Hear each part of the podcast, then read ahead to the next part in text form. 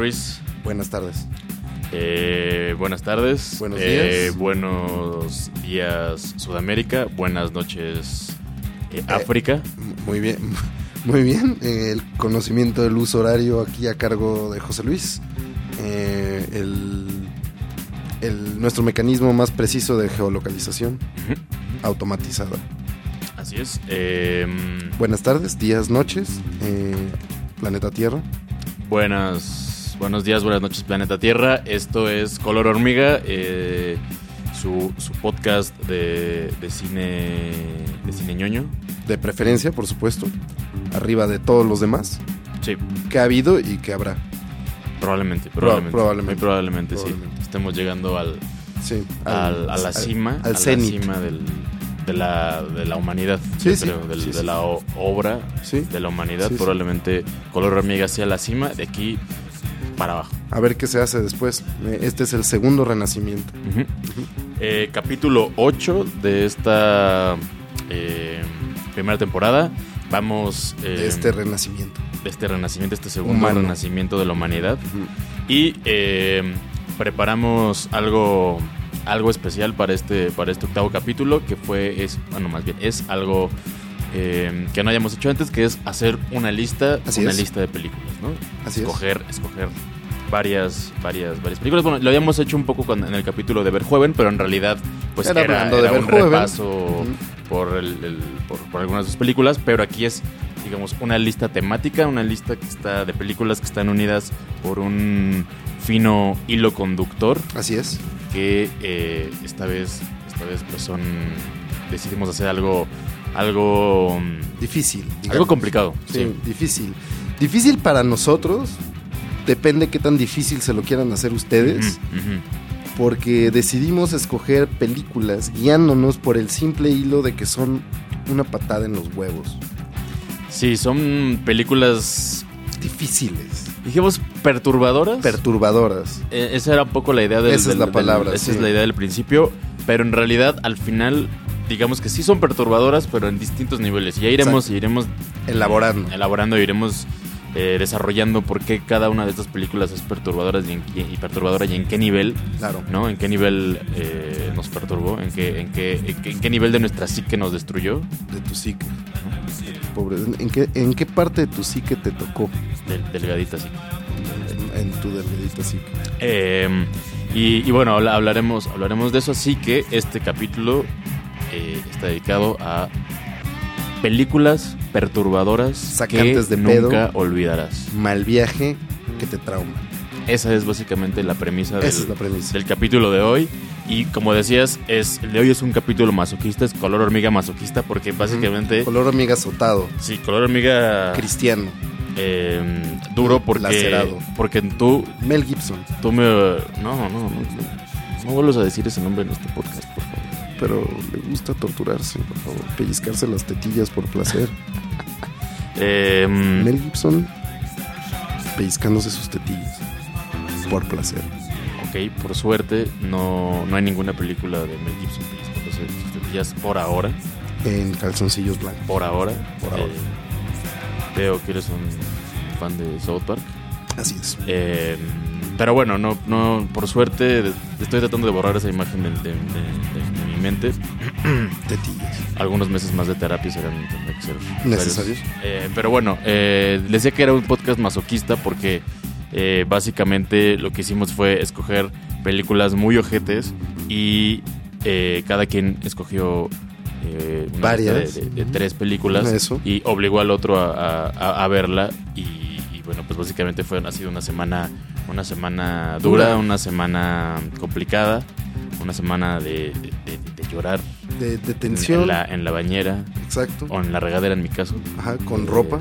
Con ropa, Ujú. eh, sí, sí, de, de De- pesadillas, de despertar a medianoche, De divorcios.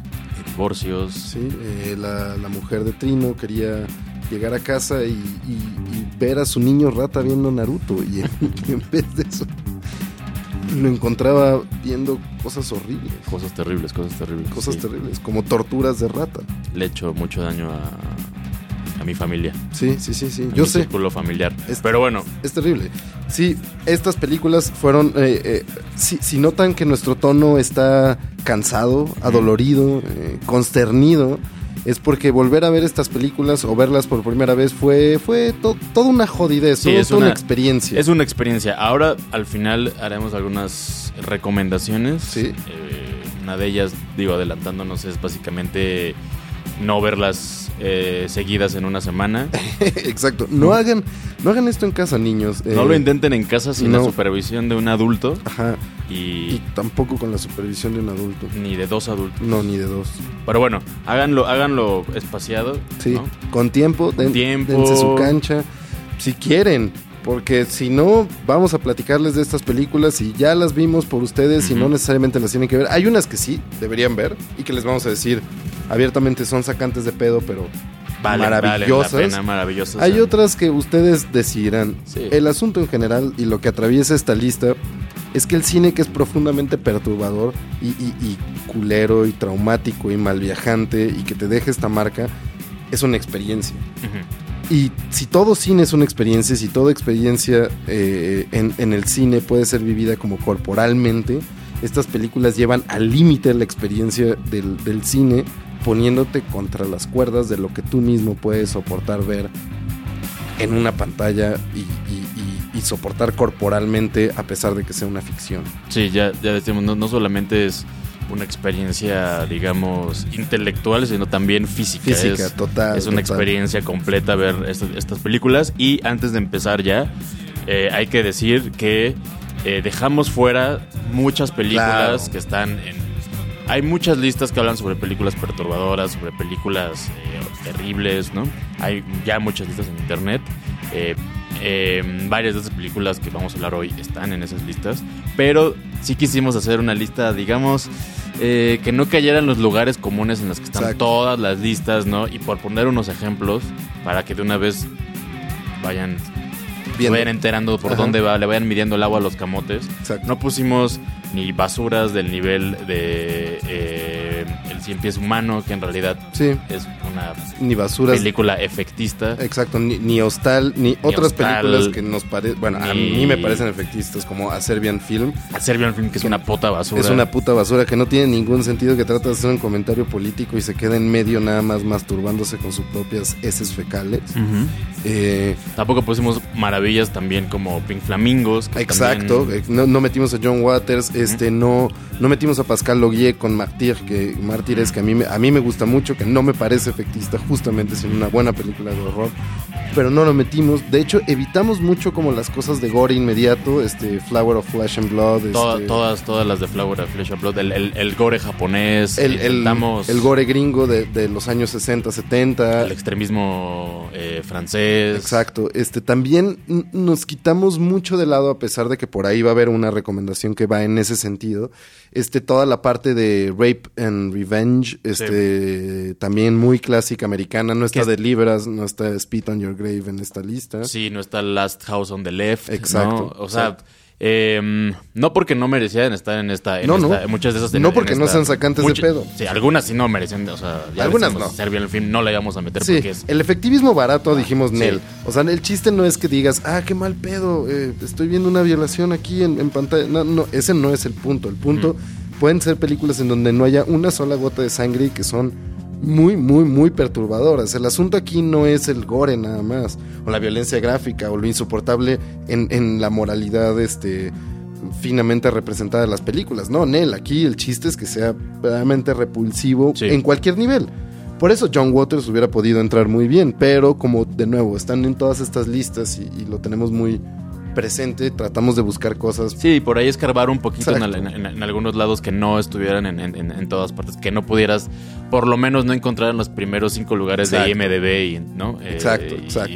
o, o Rotten Tomatoes en estas, todas estas listas, Exacto. pero bueno, tratamos de en las encontrar ahí listas más morbosas de otros niños rata. otros niños rata. Y como dices, sí también nos alejamos bastante de la, la violencia gráfica, o sea, del, del gore duro, Clásico. no porque no nos guste, no porque no, No. no, no, no, no nos este no somos fans de, de- de ese tipo de películas, pero porque también hablar en el 2018 en México y decir, mira, en esta película hay una tor- alguien lo torturan y hay una decapitación y la la la, la verdad es que estamos en, en México, eh, en pleno 2018, estamos ya muy rebasados por ese tipo de cosas. Totalmente. Y, y- y como que, digo, lamentablemente, pues, ¿no? Claro, que esto Y también- La, la realidad ha superado cualquier, cualquier Claro. clase de, de- de- de ficción que pueda, que pueda sorprendernos a estas alturas. Y entonces intentamos buscar otro tipo. Habrá también, Claro. si hay un espacio para, para, Para la violencia para la violencia en, en- en- en este podcast. Pero también por eso un poco lo, lo intentamos dejar, Claro. dejar de lado. Y lo que dice Trino es importante, o sea, el, el hecho de que hemos normalizado tanto la violencia, de que estemos acostumbrados a oír noticias como descuartizaba a mujeres y las metía en un bote para rellenarlo de cemento, mientras ponía a sus hijos en otro cuarto para que no oyeran, o hablar de, de, trailers llenos de 300 cadáveres que escurren líquido y que empiezan a apestar en un predio y entonces que sacan de pedo a un pueblo que solo así se da cuenta que habían que habitaban junto a un tráiler refrigerador con 300 cadáveres. Y estas cosas que superan cualquier ficción y que hemos normalizado y que vemos todos los días y eso son bastante bastante fuertes y bastante cabronas. Y lo que tenemos que preguntarnos es cuando vemos violencia o cuando vemos cosas muy muy perturbadoras en el cine, ¿qué es lo que causa en nosotros? Estamos como jugando a un como si, a una ficción de algo, sirve también para para, para sacarnos de pedo de, sobre lo que normalmente ya nos estamos acostumbrando para ver con otros ojos la violencia que ya estamos normalizando.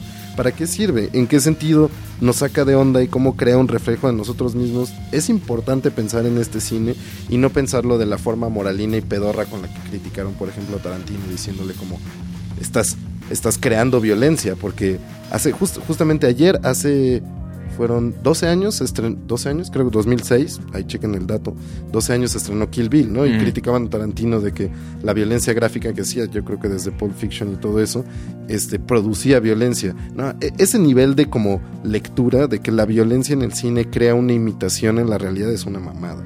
Y eso no tiene nada que ver. Ahora hay que preguntarse qué es justamente lo que nos atrae y lo que nos da placer de, de torturarnos con, con películas.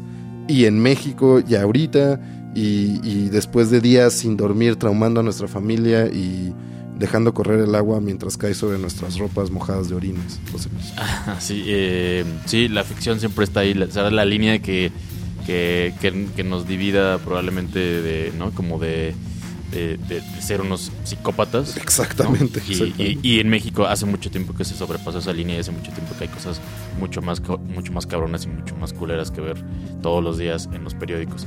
Pero hablando de Tarantino, ¿por qué no empezamos ya con la primera película? Vamos a darle. Y voy a decir de Tarantino porque eh, esta es una de las películas eh, favoritas de Tarantino que es en realidad más allá de lo que creamos de él de director o como actor o como guionista, es un gran ñoño, un gran ñoño del cine del exploitation y de, y de- Totalmente. y de la serie B. Y para Tarantino una de sus películas favoritas es esta, eh, la, la primera con la que vamos a empezar en nuestra lista de películas perturbadoras que nunca olvidarás. Eh, así como Así es, suena, así, así como, como lista de post Ajá. la primera es Las cinco películas que nunca Cinco olvidarás. películas que te llenarán tus pantalones de cagada. Bien, gran lista de BuzzFeed. Tal vez cambiemos el nombre. a- Sí, eso. sí, bueno, sí. bueno. Empecemos. Empecemos. Número uno. Man Bites Dog. C'est arrivé près de chez vous. Sus... Ándale, ándale, ándale, ahí está, ahí está. Lánguido y sensual. Lánguido y sensual. Que en francés, esta película de- del 92 tiene otro nombre. Que es Pasó cerca de tu casa. Ajá. Pasó cerca de tu casa que ahí creo que los dos títulos a mí eh, me gustan. Esos, es, que los dos títulos son chidos. Es de esos, es de esos, es de esos extraños casos en donde la traducción, pero tal vez sea mejor que el. Es que, el exacto, Man Bites Dog es, es- es increíble. Tiene como estas reminiscencias de como el lobo es un lobo para el hombre Mm. y como estos preceptos, viejos preceptos políticos de como el, el hombre se come a sí mismo y aquí como un acto bestial, el hom- hombre mordiendo un perro, revirtiendo como la, la relación de amistad entre dos animales que se han domesticado juntos y, y mordiéndose entre ellos. da una imagen muy de escoria y de basura y de violencia. es Sí, muy de- chida. Sí, de O sea, la la- bestialidad del hombre Exacto. y lo que lo hace lo que lo hace hombre y lo que lo distingue de los animales. Está chido, pero también el paso cerca de tu casa está, chido. Ajá, porque además tiene eh, lo que pasa con la, la anécdota más o menos rápido de, de Man Bites Dog es como es un falso documental Un falso documental. belga, este hablado Filmado en en francés, blanco y negro. filmado en blanco y negro en película. Es este es un, trata de como una, un crew mínimo de como tres personas, es un, un camarógrafo, este uno encar- un encargado y dos encargados de sonido, este un boom y un, un vato que está grabando, este y, y que siguen a un personaje único, rarísimo, Ben, Ben. Benoit, que, que es como un- un asesino sistemático, pero con, con ciertas reglas, tiene como ciertas ideas, mata este para ganar dinero. O sea, básicamente roba y mata, como, como la mata viejitas. De hecho, tiene esta idea de cómo mata justamente viejitas desprotegidas, porque tiene todas estas teorías de que los jóvenes siempre son pobres y no hay, no hay, no hay adultos mayores pobres. Gana ese dinero, vive tranquilo con su mamá, que tiene una tienda de abarrotes, y sus abuelos, y es un tipo normal y cotorro. Y, esta, y este equipo de, de- de creadores de cine jóvenes lo sigue porque está sorprendido de la filosofía de vida rara, asesina y brutal de este güey. Que es. Entonces, la idea de pasó cerca de tu casa eh, es muy interesante porque todo el pedo, lo perturbador de esta película no son las imágenes gráficas, yo creo, ni todo eso, sino como la, la normalidad absoluta con la que hablan como, como pragmáticamente de cosas que son terribles. Sí, es una película. Es una película rara, para Rara. empezar. Porque, como dices, es muy un- bien hecha, es ¿eh? O sea, neta, Muy bien hecha. yo sí. nunca la había visto. Esta fue una de las que recomendó José Luis. Es increíble película. Ahorita sí ya entra en mis favoritas totalmente que he visto este año y tal vez en mucho rato. Muy, muy, muy, muy chida. Con un humor torcido. Pero sí es muy rara. Es A eso, muy a- rara. a eso es una película rara porque es una película sobre un asesino serial y tiene un humor negro, neg- o sea, un humor negrísimo. Pero O sea, es, un humor tan, así muy, muy oscuro en el que en realidad estás viendo, a, como dices, estás viendo a un grupo, a un grupo de, de- de cineastas, bueno, a, a un grupo de filmación que va siguiendo a un, a un- a un asesino serial que básicamente les está explicando con todos los detalles posibles cómo es, cómo, cómo, cómo vive él su día a día y todas las cosas que hace para, para poder encontrar a sus víctimas, ¿no? Sí. Y entonces tienes detalles donde, donde están en un callejón y entonces él voltea, voltea a ver, Ben voltea a ver y dice, mira, ahí viene una viejita. Yo le voy, yo lo que hago es matar por lo general señoras grandes porque pues, son señoras que no tienen gran, gran, gran fuerza física, Física. ¿no? Y entonces pues, te las puedes madrear sin riesgo a que, a que, a que te, te- te vayan Te a- descuenten. ¿no? que te puedan, te puedan golpear. Entonces, mira, ahí viene, entonces, mira, viene ahí. Y entonces empieza a contar eh, con, con- con todo el detalle cómo lo, lo que le va a hacer, cómo la, cómo la va, cómo la, la- la va a saltar, cómo le va a robar y cómo la- después la va a matar. Y entonces estás viendo, o sea, en realidad sí es, es como un, un viaje a la mente de, de un asesino, pero sin ser visto, digamos, como, como un monstruo tal Sí. cual, por- porque es porque eres un psicópata, sino es visto en, a, a nivel de piso. Estás viendo Sí, a, un, a, un, total. a un- a un asesino eh, que puede ser tierno, que puede ser chistoso, Que puede ser incluso brillante. que puede ser brillante, que puede ser inteligente, ¿no? Y entonces Culto y todo el punto de la película es ver cómo este, cómo este grupo de personas, este grupo de cineastas, se comienzan a identificar poco a poco con el, con el, con el asesino porque es, es- tiene una personalidad, pues digamos, encantadora. absorbente. Ajá. ¿no? Y, y lo interesante de ahí, como decías, no es tanto la parte gráfica, que sí hay, hay escenas brutales, en, Brutal. muy, muy, muy, Muy bien en- hechas, muy bien hechas, pero sino ver cómo se va normalizando, se va normalizando Exacto. el comportamiento de, de- de- de esta persona, porque al final de cuentas es una persona, ¿no? Que tiene, que va a comer, que va, tiene, que va a ver a su familia, Ajá. ¿no? Que, Que tiene pasatiempos. Tiene Que pasatiempos. estudió. y lo verdaderamente amigos.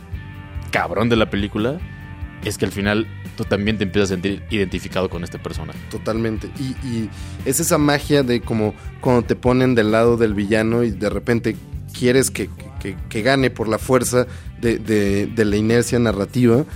Y, y es algo muy interesante, porque en serio se empiezan a borrar estos límites y de repente te empieza... Porque es, es muy simpática la película. Un, un ejemplo de humor negro, o do- dos ejemplos de la película que me parecen increíbles. Entran al departamento de una viejita y entran al departamento de una viejita diciéndole, este tipo muy encantador, oye, somos un grupo de filmación que viene a filmar y te vamos a hacer una pregunta. Te vamos a hacer preguntas sobre la soledad en esta, en esta época en donde ustedes, los viejos, están aislados y nadie viene a visitarlos, ¿no? La señora los deja entrar, que no sé qué. El güey se sienta en el sillón junto a ella, le dice, no te pongas nervioso, la cámara está aquí, que no sé qué, pero tú tranquila, habla con naturalidad. Saca la pistola mientras la señora está hablando y en vez de disparar, la que tú estás esperando que dispare, le hace como... Le pega un pinche grito y le dice, ya valiste madre, ya valiste madre. La ruquita nada más se recuesta y se empieza a agarrar el corazón y se queda ahí. Y el güey entonces les explica, miren, vean, este, antes yo siempre mataba con pistola, pero ahora me estoy poniendo creativo. Vi que tenía unas pastillas para el corazón, entonces mira, ahorro balas, me sirve a mí, les sirve a ustedes porque no ven esta cosa más horrible. Y mientras la viejita trata de arañarlo para, para, para llamar su atención y el vato nada más le quita el brazo, le sirve a los vecinos también, le sirve a todo el mundo, digo, no exaltamos. Y de repente la escena es en serio cagado. O sea, cuando la narro suena espantoso. Pero neta está muy cagada y es horrible, es una cosa espantosa.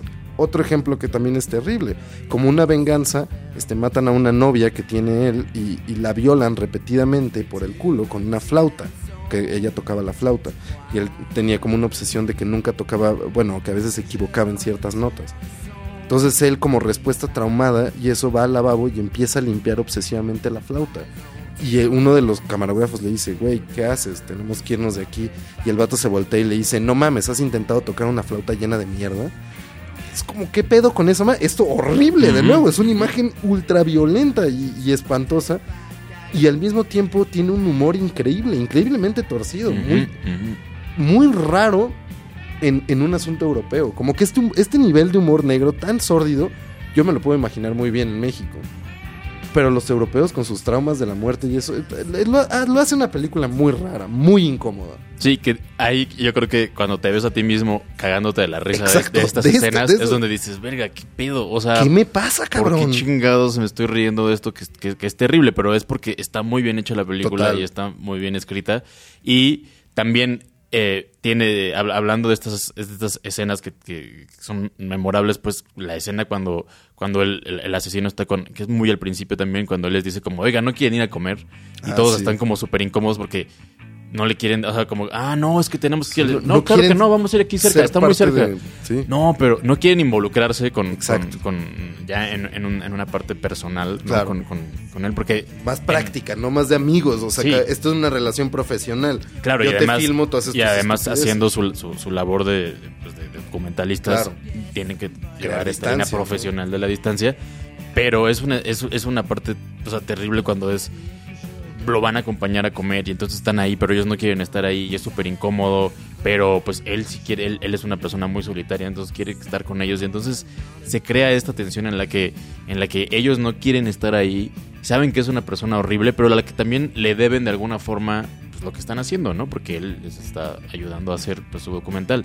Entonces, no sé, se vuelve una cosa como tan íntima, ¿no? Cuando, cuando, cuando estás ahí en, en donde dices, ¿dónde, ¿dónde está la línea? Claro. ¿no? De, de- de- de- de estar con o, o de observar este tipo de monstruosidades sin convertirte tú mismo Claro. en, en- en un monstruo, ¿no? Y está la, la, la, la escena, probablemente sea la, la- la más, la más terrible de la película, o al menos la que a mí más me impactó cuando la vi la- eh, por primera vez, que era cuando, cuando llegan y, y van a, a un departamento y está eh, uno- una mujer con un Ah, hombre no, cogiendo, es ¿no? Están, brutal están cogiendo en su departamento.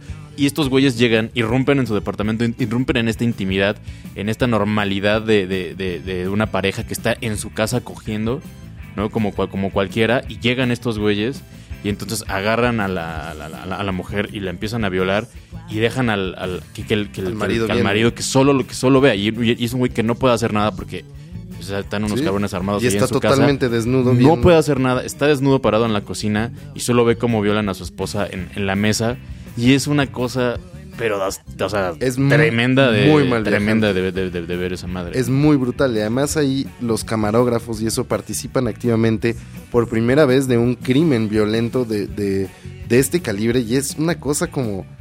Porque todo pasa en una noche de ebriedad en donde justamente se juntan con este asesino y de repente como que crean este vínculo y, y con, la, con la ebriedad y eso como que rompen estos tabús sociales y de repente ya les parece como normal y cagado la línea moral inexistente de este vato y violan colectivamente a alguien enfrente de su marido antes de destazarlos.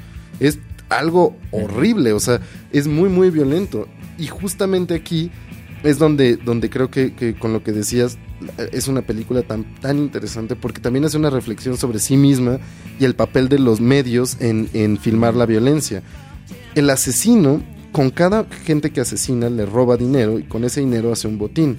Ese botín sirve para seguir comprando película, porque ellos se niegan a filmar en video, los cineastas, para comprar más película, para seguir filmando el, el documental. Entonces el documental se financia con las mismas muertes que ellos graban para seguir filmando muertes, para seguir haciendo un documental sobre muertes, financiado por muertes, y ahí está ese círculo que lo vamos a ver en medios este, periodísticos y en, y en cualquier eh, cuestión también documental, que es cómo se aprovecha un documentalista o un reportero De la miseria de, de la y de- miseria y del mal que está ahí, y finalmente, si no lucra, justifica su propia existencia y lo, lo que le da de comer y lo que le da su profesión en este círculo vicioso con la violencia y la miseria.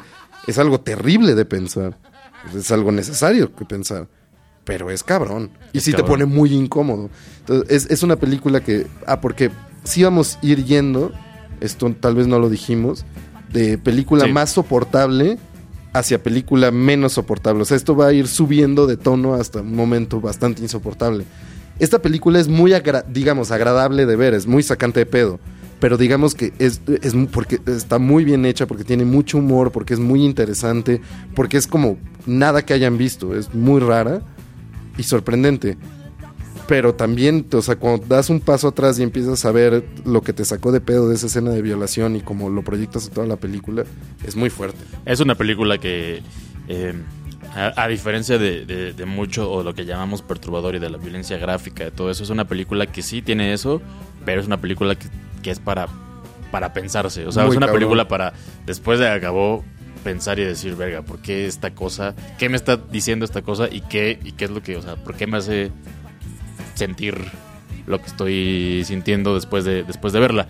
Nada más, igual y para, para, para Sí, sí. terminar eh, con Man Bites Dog. eh, además de todo esto, la película también por sí misma. Ojo que estamos hablando del 92, Sí. ¿no? 1992. Y claro que los documentarios ya existían y existían. Claro. ¿no? De- o de- por mencionar algunas está Holocausto Caníbal. o- Holocausto Caníbal, que Claro. es otra de las películas que siempre están en este En tipo de estas listas, que es una película que tiene que verse también. Sí, sí, y muy sacante de onda y que, re- y que reflexione también y que reflexionen sobre el papel de los medios y sobre la antropología y la etnología y eso es muy interesante, pero también como siempre estaba en estas listas Sí. decidimos pensar otras, ajá. Todo el género mondo lo hicieron los exacto, italianos exacto. en los 70s. Está, Ahí estaba, está ahí. ¿no? Pero en los 90 el mockumentary se había dejado de, de lado. No, esto es seis años antes de la bruja de Blair, que fuera que marcara la explosión de los mockumentaries y de este y, Sí. y de- y del found footage, etcétera. Y esta película también es found footage. Claro. Al final de cuentas es un found footage. Totalmente ¿No? por un final que no les vamos a decir, pero sí es un found food. Y, y- la película también es, o sea, es una cosa que habla sobre sí misma porque los son tres directores, o sea, las tres personas que básicamente son los tres actores que vemos en la pantalla, Exacto. ¿no? Uno era, el, eh, o sea, uno era el, el editor, otro era el cinematógrafo y otro era el de, el El de audio. sonido, ajá. Entonces, y básicamente son ellos, ¿no?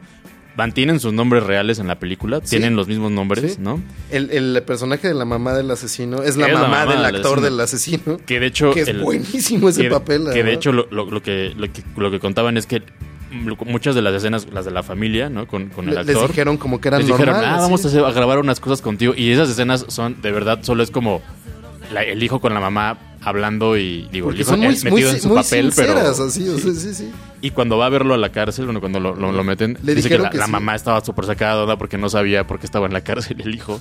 ¿Qué? Hasta después le dijeron que, que- era para la película, Sí. pues, pero en un principio estaban haciendo, vamos a hacer un documental, ¿no? Pues tú tranquila, voy a venir a platicar contigo y ya. Entonces no le dijeron a la mamá que era que estaban fuerte. haciendo esa película, ¿no? Qué. Eh, entonces también es, y, y incluso lo, lo- lo del dinero, lo, lo- Sí, de, sí. Lo, de, lo de quedarse sin dinero para hacer la película también era parte, o sea, era, fue, sucedió, se quedaron sin dinero para hacer la película y entonces tuvieron que ir a juntar, digo, no, no con un asesino serial, pero tuvieron que ir a juntar más dinero como para comprar más, eh, eh, más cinta. Entonces es una película que también habla sobre sí misma y, y que creo que, que- que eso es ya como Total. pues digamos como la cereza de un, en un pastel de una película que es una cosa súper interesante de ver, Sí. que tiene que verse Man Bites Dog, película belga del 92. Así es. Eh, y pues, ¿qué más? Véanla, es sacante de pedo. pero, o sea, vale la pena. Eh, Digamos, aquí empezamos en un sacante de pedo reflexivo, todavía bastante soportable.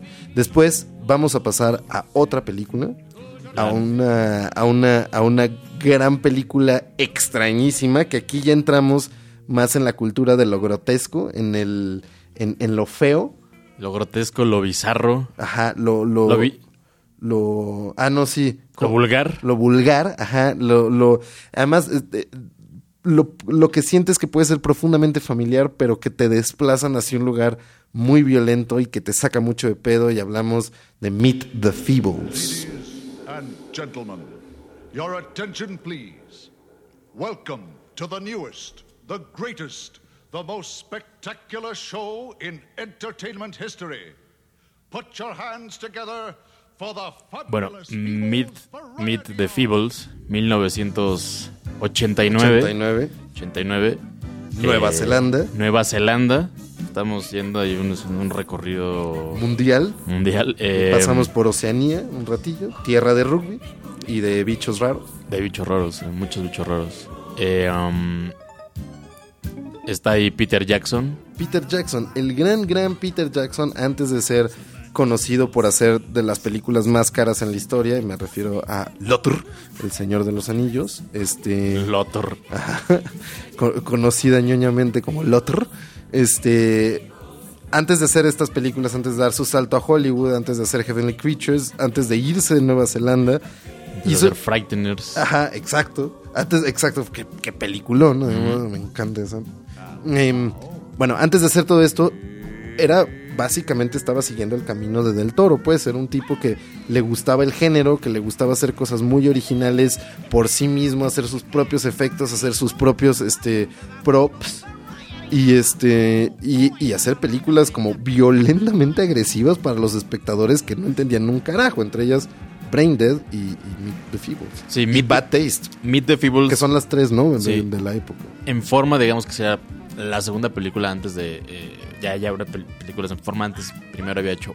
Hizo, hizo una muy, muy, muy. eh, cuando era muy joven, ¿no? Una- cosa muy Rara. casera, con que todo, todo, básicamente todo lo que hizo en Nueva Zelanda podríamos describirlo como, Como casero. casero, ajá. Pero hizo Bad Taste, Ajá, ¿no? Y, y luego hizo Meet the Feebles antes de Brain Dead. exacto. Eh, Meet the Feebles, digamos que era la segunda película de, de- ya en forma de, de Peter Jackson. Y hace una película que nada más para, para ponerlo sobre la mesa. O sea, es una película que básicamente es una versión, la versión más vulgar que podrías hacer de los Muppets. Totalmente. Ahorita que se estrenó hace poco este la de The Happy Times Murders de con Melissa McCarthy con el hijo eh, eh, eh, dirigida por el hijo de Jim. tú por ahí hiciste una, hiciste una reseña de la, de la película. Por ahí está la reseña. Justamente para hacer la reseña volví a ver varias, este... Bueno, justo estábamos hablando de Roger Rabbit en, en un episodio de acá de Color Hormiga y este Cool World y, y Meet the Feebles, porque tienen esta mezcla, a pesar de que Meet the Feebles justo no tiene esta mezcla de como live action con marionetas, más bien son puras marionetas, tienen esta cosa de como el tema adulto traído de un mundo que normalmente estaba hecho para, para, para caracterizaciones infantiles, que era como el mundo de Jim Henson o el mundo de las caricaturas o demás cosas el, el asunto con Meet the Feebles, comparado con The Happy Time Murders o, o estas películas que intentaron poner más adulto el pedo de las marionetas, es que Meet the Feebles sí le vale madre, se salta todas las bardas, es verdaderamente grotesca y, y- y lo empuja hasta un límite de lo vomitivo y de lo casi visualmente insoportable de ver. Sí, a pesar de eso, se me hace que, que Meet the Feebles tiene, tiene un humor y tiene Sí. Una construcción que justo por eso me parece genial que además sean, sean- sean, eh, que sean marionetas, que sean mopeds. Porque el humor que ti- el, el humor de, de las primeras de las primeras películas de, de Peter Jackson Es genial, sí. es, es un humor que ne- neta raya en lo infantil. Sí. O sea, es un humor que, o sea, te cagas de la risa, pero porque es una cosa que lo pensarías cuando lo- lo- o, o te daría risa porque pues porque eres tienes 10 años, pero que cuando tienes 30 te sigues te, te das cuenta que todavía te da risa Por- por porque supuesto. porque ver a un güey vomitar es gracioso. Totalmente. Porque ver a un güey cagar encima a alguien es chistoso. Totalmente. Es repu- repugnante Y asqueroso, pero es chistoso. sí. Y ahí es donde lleva, a esa línea es donde la lleva Peter Jackson, ¿no? A la línea en donde es una cosa difícil de ver, Grotesca. grotesca, pero es muy cagado, muy, muy, muy, muy chistoso. A, un, a, un, a, un, a un nivel de, de humor, neta, de voy a regresar a los siete años y a decir que caca pipí me Sí. va a dar risa. Sí, sí. Es, es, es ese, es ese nivel de, de humor y bueno, la, la película sí básicamente trata de, de Robert, Robert, porque además tiene, es el único que tiene como un nombre, este, como uh, inglés elevado, como completo, que suena como hasta posh. Este, Robert es un, es un puerco espín que, que llega y es nuevo en el mundo del espectáculo y trata de ingresar adentro de este mundo de marionetas que están tratando de levantar una producción en medio de todos los este, problemas eh, sexuales, de drogadicción y de perversiones y de medios que tienen eh, un grupo de musical, pues, que son los, los Feebles, ¿no? Eh, y entonces es la, la relación entre como el, el, el vato del dinero, Bletch, la morsa, este, el director. Como el productor, que- digamos. Ajá, el productor, digamos, el, el director que es una maldita rata, el Trevor, que es asqueroso, este, y todos los otros actores que cada uno tiene sus problemas, un heroinómano, este, un, un- una marioneta que tiene una nariz muy larga y que justamente lo utiliza para esnifear calzones. Este, Heidi, que es la estrella. Heidi, que es la estrella, que es este, que es terriblemente sensible y que reacciona dramáticamente a todo. Una estrella ya en En, declive. de- en decadencia, que se siente gorda y es un hipopótamo justamente, y Bletch la morsa, que es el productor, que tenía relaciones sexuales con ella, y ahora prefiere a estrellas más jóvenes, este, en fin, to- to- todo este mundo, y Robert, que es inocente y que piensa que está ahí por el arte, se da cuenta que entrar en el mundo del espectáculo no es hacer nada más, o sea, cuando entras con inocencia es hacer cosas por el gusto del arte, pero pronto se da cuenta que el gusto del arte queda tapizado po- en el camino por cosas grotescas y horribles y espantosas y la, la- la pura realidad del showbiz. El show business. Básicamente es una parodia, o sea, directa a- al show de los Muppets, ¿no? Exacto, Está hablando exacto, de, de- exacto. de qué pasaría si un nuevo Muppet llegara al show de los Muppets. Exacto, un si el mundo de los. Muppets fuera real. Ajá. Y entonces un Muppet inocente intentara llegar a- a- al, show de los Muppets, a un show de los Muppets que, decíamos, 89, En- entonces ya está, ya en está- decadencia, está en decadencia. exacto.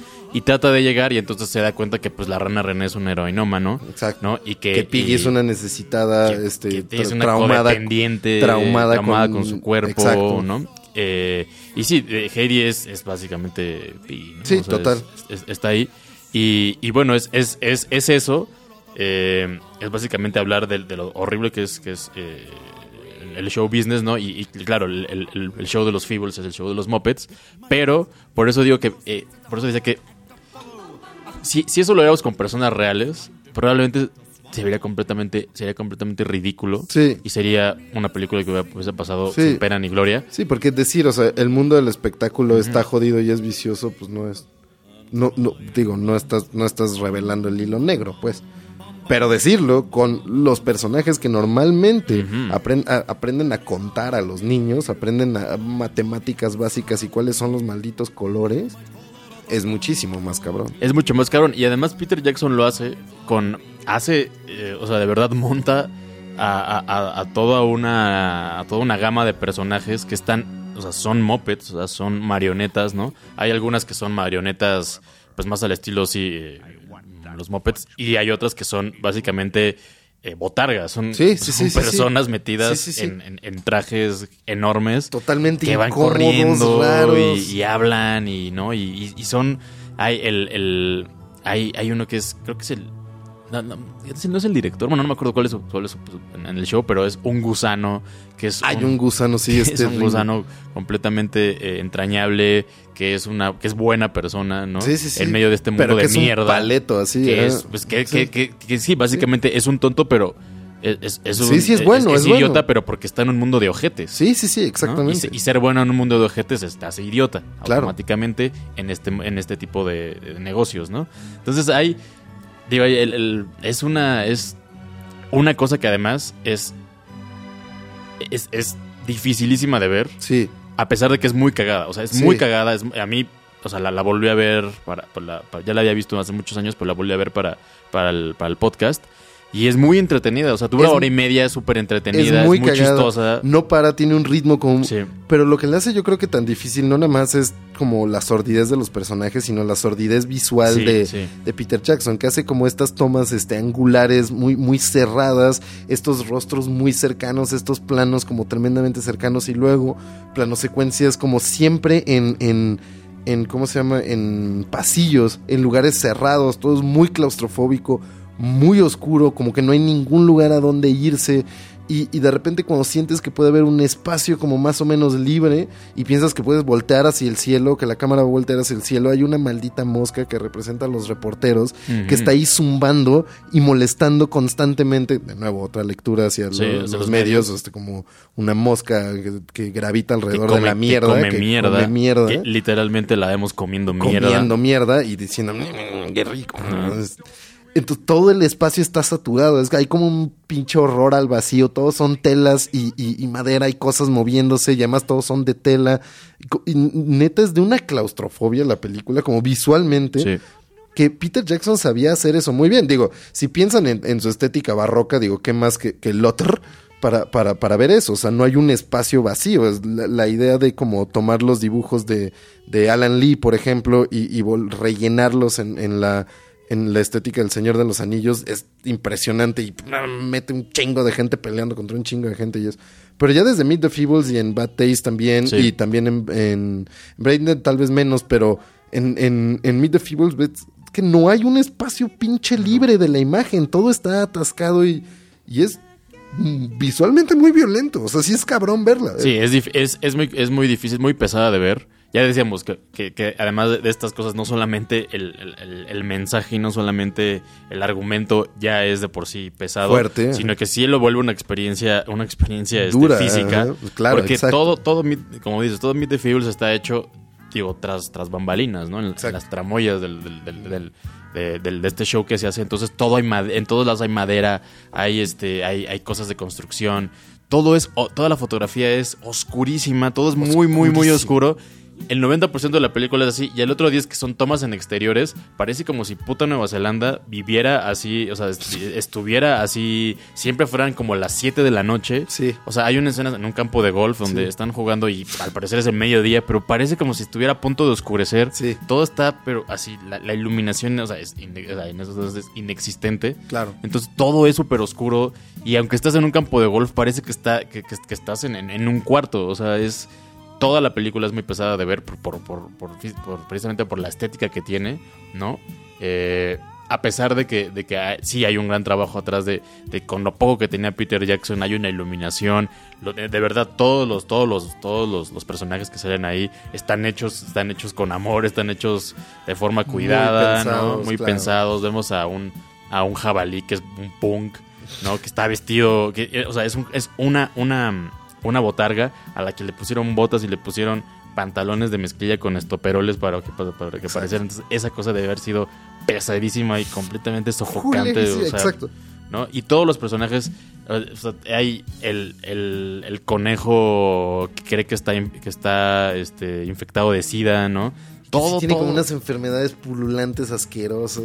Y hay, hay orgías, hay, hay drogas, eh, hay sexo, hay, Hay mierda que se come. Mierda, eh, hay armas, Hay vómito. hay vómito, hay, hay mucho vómito, hay, eh, hay, una, eh, hay una película pornográfica, están filmando Sí. una película pornográfica, Sí. hay sadomasoquismo. Sí, que de hecho ahí, por ejemplo, este, hay, hay un hay un guiño en, en, en The Happy Time Murders, este, el, el hijo de Henson hace un guiño a Meet the Feebles, porque justamente por ahí sale una película pornográfica cuando, que involucra una vaca, Mm. y, y ahí tenemos como toda esa, esa referencia a, a Peter Jackson. Y tiene, y tiene un humor que, que ya, ya decimos, si, si, si Man Bites the. Dog tiene un humor, un humor oscuro, evidentemente esta es- todo es un humor negro, donde puede haber una escena en la que están justo una vaca grabando una, una, una película porno, ¿no? Con, con, con un güey que de pronto ahí lo mata, se sienta en él y lo mata porque están cogiendo.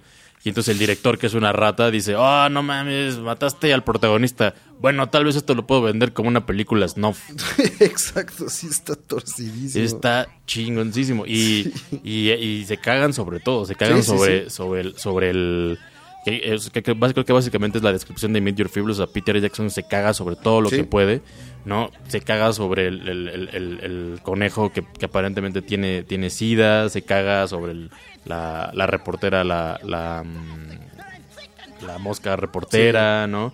Sobre, sobre el- la protagonista. sobre los traumas corporales, sobre los medios, sobre el teatro, sobre, sobre la, la forma de producir, sobre la... la, la- Sobre el- un veterano de guerra. sobre un veterano de guerra, sobre el pinche ego de los creadores, so- so- sobre todo. Y se caga sobre él mismo, que es una cosa muy cabrona como cuando, cuando ves este El Señor de los Anillos o eh, mucho más significativamente cuando ves El Hobbit y te das cuenta que un vato que se reía tanto de sí mismo, que se burlaba tanto de los medios que hacía y que no tenía nada para fabricar sus películas, que con la, la pura necesidad lo llevaba a hacer cosas muy imaginativas. Después cuando tenía todo y cuando tiene todo, la imaginación muchas veces se fue y se fue para otros lados y la solemnidad le ganó a su excelente humor y es ahí a lo que le atribuyo la, la enorme, el enorme pedazo de mierda que son las tres partes de, de- del Hobbit. Pero Peter Jackson era un, un personaje muy, muy genial y que se burlaba mucho de, de él mismo y de todo. Y que hacía justamente el punto es que su película fuera insoportable. O sea, es increíblemente divertida de ver, pero también se está cagando sobre ti. Se está cagando sobre ti como espectador, diciéndote, cabrón, lo estás viendo porque quieres. Y si lo soportas, te chingas. Y yo lo voy a hacer como yo quiera. Y, este, es, este es entretenimiento también. O sea, ver cómo me cago encima de ti. Sí, es, es una película eh, que, en un- que yo creo que el verla en un principio es, es, es difícil, es, raro. es complicada, pero una vez que entras, creo, al mundo Al de mundo, Peter sí, Jackson, una vez que, sí. que entras a, a que, a que mm, to- a- al humor de Peter Jackson, al humor escatológico de, de Peter Jackson, al humor sin sentido, ¿no? Que, que, que, que hay, en, la, en la película, te la pasas, te la puedes pasar muy bien.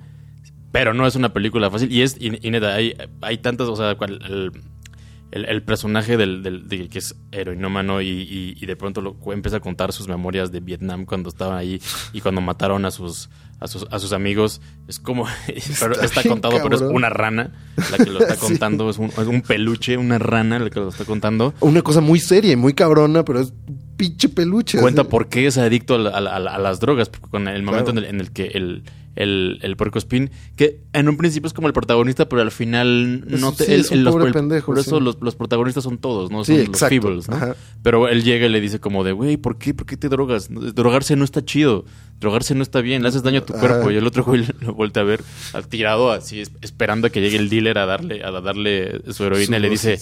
Tú no sabes nada, cabrón. No has visto, no has sufrido, no has pasado No has por lo visto que a yo he mis pasado. compañeros morir en el lodo, cabrón. Y hay un flashback entonces en Vietnam, así como, ¿no? que además, eh, dentro de toda la precariedad de, de- también de la producción de Peter Jackson, que tuvieron que pedir más y más dinero porque pues no, no, no tenían No dinero salía, para hacer ¿eh? todo. Eh, esa fue una de las cosas que, que supuestamente se hicieron al margen de la producción y que, y que los mismos, la- los, los que estaban trabajando ahí, tuvieron que poner de su dinero para hacer la secuencia del flashback de Vietnam porque querían hacerlo, querían hacer una, una pinche flashback de, de Vietnam, De la jungla, guerra, de la jungla, ajá. que, que es Nueva Zelanda, ¿no? Ah. Este, y no tenían dinero para hacerlo y sacaron de su, de su bolsa para hacer, para hacer eso. Pero ves esa parte y es como, hay, hay algo denso ahí, pero Peter Jackson encuentra la forma De de, cagarse de encima. vomitarse ahí Exacto. y no tomarse nada, pero nada, nada, nada, nada, en serio. nada, nada, en serio. Sí, justamente eso. O sea, Peter Jackson hubo un momento en donde no se había dado a la solemnidad y no se había dado a, a- a las enormes cantidades de dinero de las superproducciones y tenía algo muy imaginativo y muy violentamente crítico. Y, y es significativo que cuando subió a recibir eh, uno de sus tantos Óscares por El Señor de los Anillos, dijo, mencionó Meet the Feebles y Bad Taste diciendo como qué bueno que la academia nunca vio estas películas. Y en cierto sentido, eh, tal vez estaba refiriendo a no me hubieran dado el premio si hubieran visto las mierdas que hice antes. En cierto sentido también estaba separando su producción como hollywoodense de como esta madre quiso antes. O se estaba separando él de sus creaciones de juventud, yo no sé. Pero lo que es el culto, el culto a Peter Jackson, por lo que lo van a recordar siempre personas mucho después de que El Señor de los Anillos empiece a perder sus efectos visuales, van a ser por esas películas como inmortales, insoportables de ver, que son Mi mamá se comió a tu perro, este Mal gusto y, y conocer, o Los maravillosos Feebles. Que además, aquí, aquí lo tengo porque tiene en español le pusieron ¿Cómo es? Este- El delirante mundo Ah, de eso, los Feebles. El delirante mundo de los Como Feebles. si eso aclarara algo. Pero bueno, pongamos de delirante para que entiendas que es una puta locura. Ajá, exacto, ponle delirante para mitigar el putazo. Te estoy advirtiendo desde antes que va a estar raro, güey.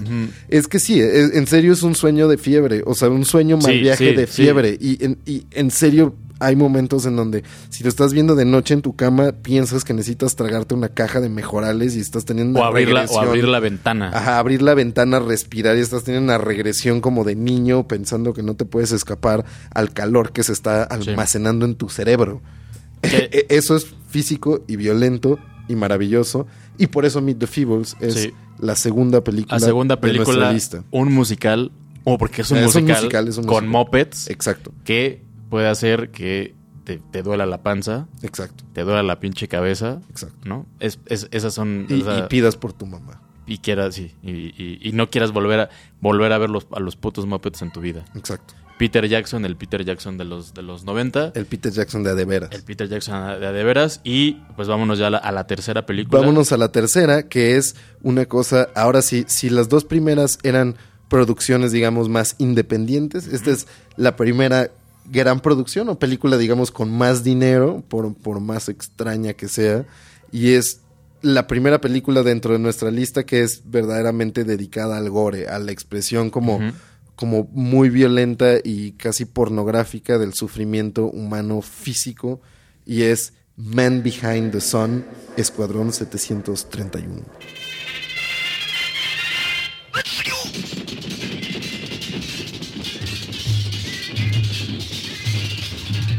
Eh, sí, mil, eh, 1988. Así es. ¿no? Un año Eh, antes de Meet the Feebles. Un año antes de Meet, de Meet the un Feebles. poco más al norte. En realidad estas tres están muy muy cercanas, muy cercas en el tiempo, En, en el ajá. tiempo después nos iremos ya a otros, a otros Ajá. lados, pero esas están muy cercanas Sí. en el tiempo, completamente distintas entre sí. Tota- en tres continentes Tres diferentes. continentes, esto en Hong Kong, Exactamente. ¿no? en, en China, ¿no? Eh, yo creo que en esa época todavía Hong Kong era independiente, todavía no. Sí, sí, no, sí, sí. no. Eso Sí. fue en los 90, ya la Exacto. anexión oficial de Hong Kong a China ya fue unos años después. Sí, porque, o sea, e- esta película, a pesar de que expresa como muchos nacionalismos chinos y muchas ideas políticas y eso, tiene mucha libertad de hacerse, pues, o sea, eh, eh, es en verdad muy, muy libre y, y ex- expresa un poco lo, lo que se estaba viviendo en, en Hong Kong a finales de los 80 Es dirigida por eh, Mo Mountain que también le, le llaman. Tío, en, en inglés. Este, y,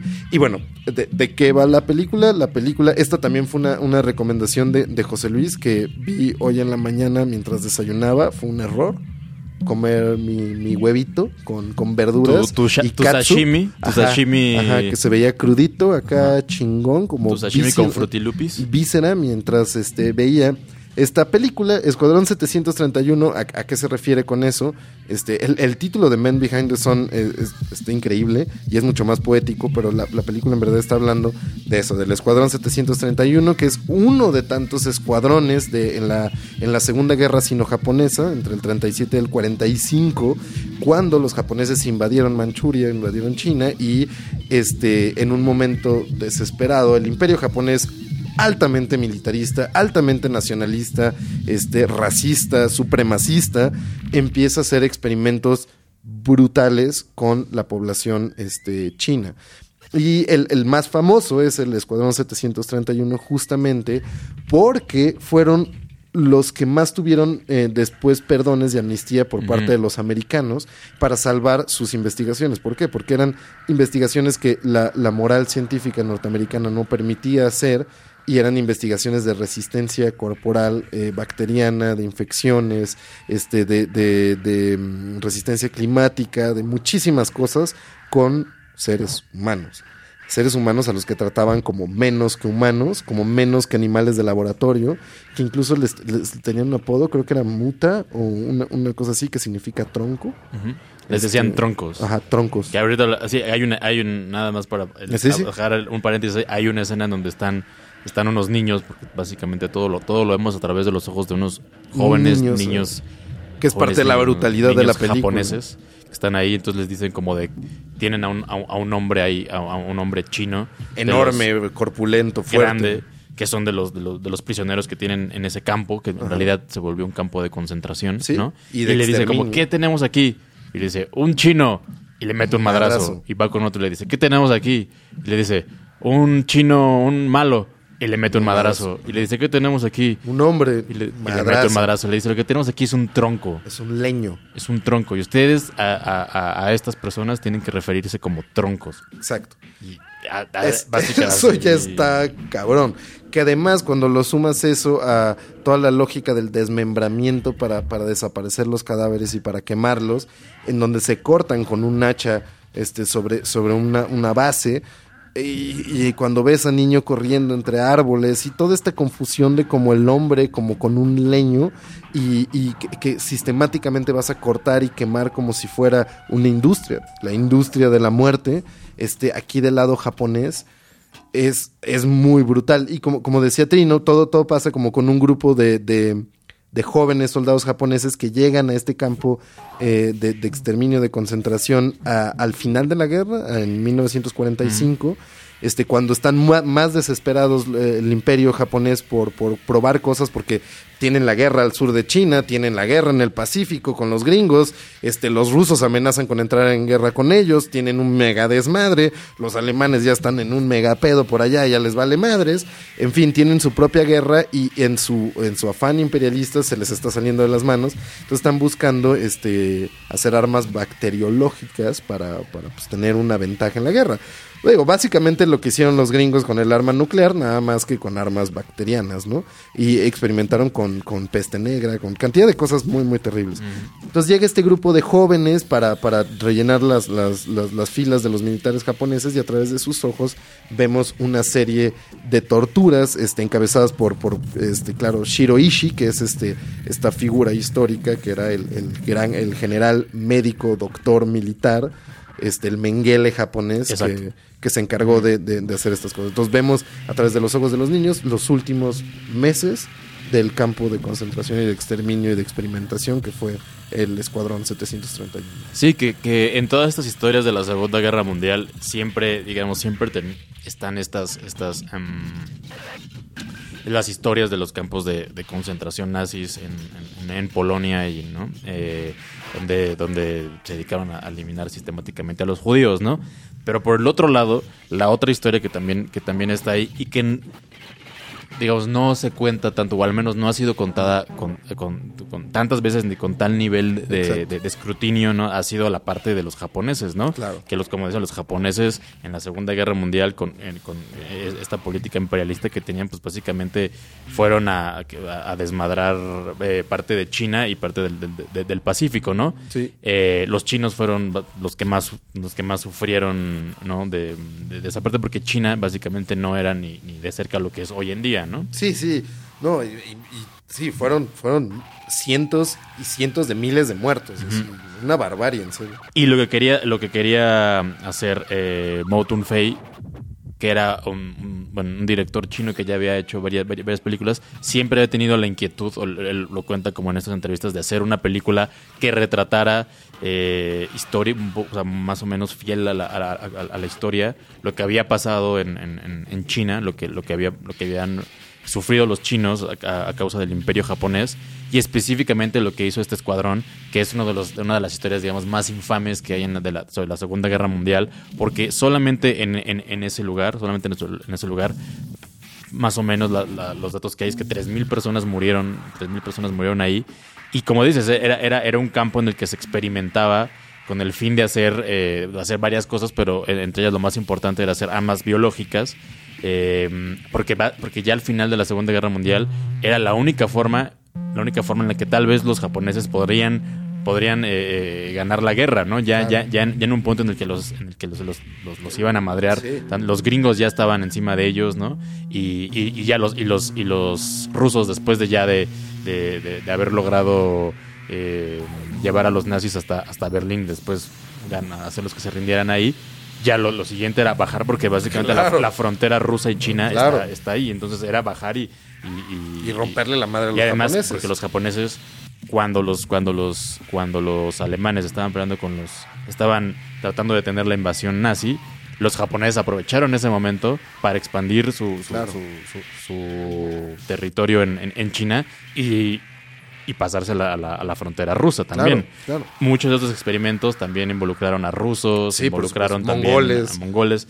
Entonces era, eh, había un desmadre, pero la película ya tal cual, la Incluso película- americanos y británicos, que a algunos les tocó como lo, lo- lo retratado en esa gran película con David Bowie, no sé si se acuerdan, este Merry Christmas, Mr. Lawrence, este genial película sobre los campos de prisioneros de guerra británicos por los japoneses en la Segunda Guerra Mundial.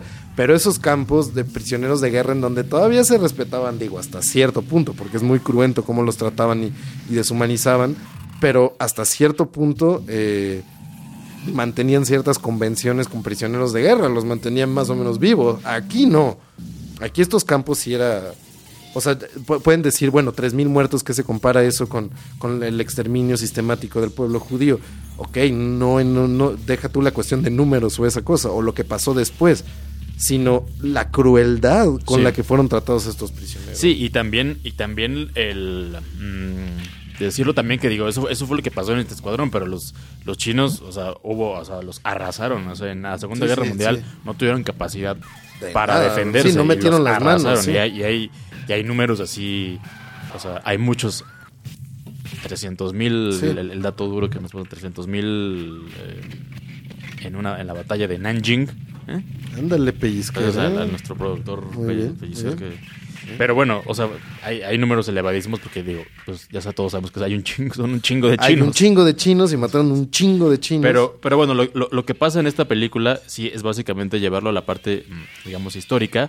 Pero que algo importante es que, Sí. que si en un lado teníamos la lista de Schindler, ¿no? unos años después, exacto, ¿no? exacto. ¿no? la lista de Schindler, de Spielberg, que era que es una, una, una cosa que habla sobre la- las, las atrocidades y también sobre la- la- las cosas o, o estas, o estas pequeñas chispas Chis- de de luz bondad, que hubo en la Segunda Guerra Mundial. Es una película que en comparación con esta es completamente edulcorada y es una Sí, sí. película eh, pues básicamente para verla en familia Total. en comparación con Men Behind the Sun. Men Behind the Sun es una película cruda, es una película eh, muy gráfica, ¿no? De, de- de un, de un- de un nivel de violencia gráfico muy, muy cabrón. Pero lo que decíamos al principio, que básicamente esta es la única película que tenemos eh, eh, que violenta, o sea, más allá de lo que pasa, por ejemplo, en Man, Man Bites Dog, Sí, sí. lo que lo- violento en, en- en un nivel gore, ¿no? Sí, sí. Esta es la única que, de la lista que tenemos así. Y creo que es la diferencia, por ejemplo, con otras películas, digamos, como con, con toda la, la serie de, de Flower of Flesh and Blood, que es una película por mucho, por mucho, mucho más violenta, Claro. mucho más gore, mucho más gráfica, que juega ahí con el, decíamos de nuevo, con el falso documental. Eh, pero, bueno, con, con el Ujú. found footage, lo que es, ¿no? Lo que, lo, lo que signifique eso. Eso. Pero, est- o sea, esta película, la brutalidad de, la, del- del- de las escenas eh, de violencia son, son diferentes, pues. Claro. ¿no? Y, y te, y te pegan en, en- un, en un este en, en un lugar diferente. Totalmente. Porque, por- porque tienen esta, esta conexión histórica. Sí. Y porque eh, también porque son muy crudas, o sea, son, son, son crudas de, de- de ver, por, en parte por su por su falta de, de- efectismo, digamos, Sí, alrededor sí, de la... ¿no? Sí, hay Eh, algo como científico, como mecánico en, en- en esta, en, en la forma de ver. Y también un- una cosa que decías que también es importante, la relación histórica y la relación histórica que tiene el director que le está contando, porque es evidentemente una película muy cargada ideológicamente, en donde con como como también son las películas de Spielberg en donde eh, y- o también las de Mel Gibson por ejemplo en donde quiere mostrarte un sufrimiento físico para que identi- te identifiques con eso y digas ay cabrón qué pedo cómo, cómo mataron a nuestro Salvador Cristo de esa manera Ajá. este y de esta manera también Volviste está a decir Mel Gibson. ¿eh? volví a- regresé a Mel Gibson qué me pasa hoy cabrón Nada, lo voy a dejar. ¿Qué me pasa? Tetillas. Pero entonces, o sea, lo que quiere mostrar es como la, la, la, enorme violencia de los japoneses y claro, lo está haciendo como con un efecto, pero también lo hace con una relación emocional, como lo sabe hacer Spielberg. Un ejemplo, bajan de un tren a varios prisioneros este, chinos y le quitan el bebé a una mamá, ¿no? Matan al bebé, que no es ni siquiera el punto al que voy, que ya está cabrón, ¿no? Pero matan al bebé, lo entierran abajo de la nieve. Además, lo matan de una forma Sí, sí. completamente. Eh, banal, así. Sí, lo- solo lo, lo dejan, en, Lo el- el- lo dejan nieve. en el piso y lo cubren de nieve. Ajá, y ya, ahí lo dejan. ¿no? Ni siquiera O sea, se esfuerzan. Ni siquiera se en esfuerza. matarlo. Yo pensé que le iban a pisar la cabeza, algo muy gráfico. No, no, o sea, lo entierran en la nieve.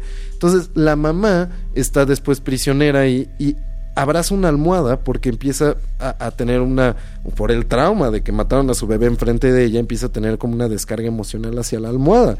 Entonces, de repente la llaman porque va a ser víctima de un experimento se la llevan y, y ella se aferra a la almohada y le tratan de quitar la almohada y otra prisionera les dice por favor déjenle la almohada ella piensa en serio piensa en su cabeza que es su bebé.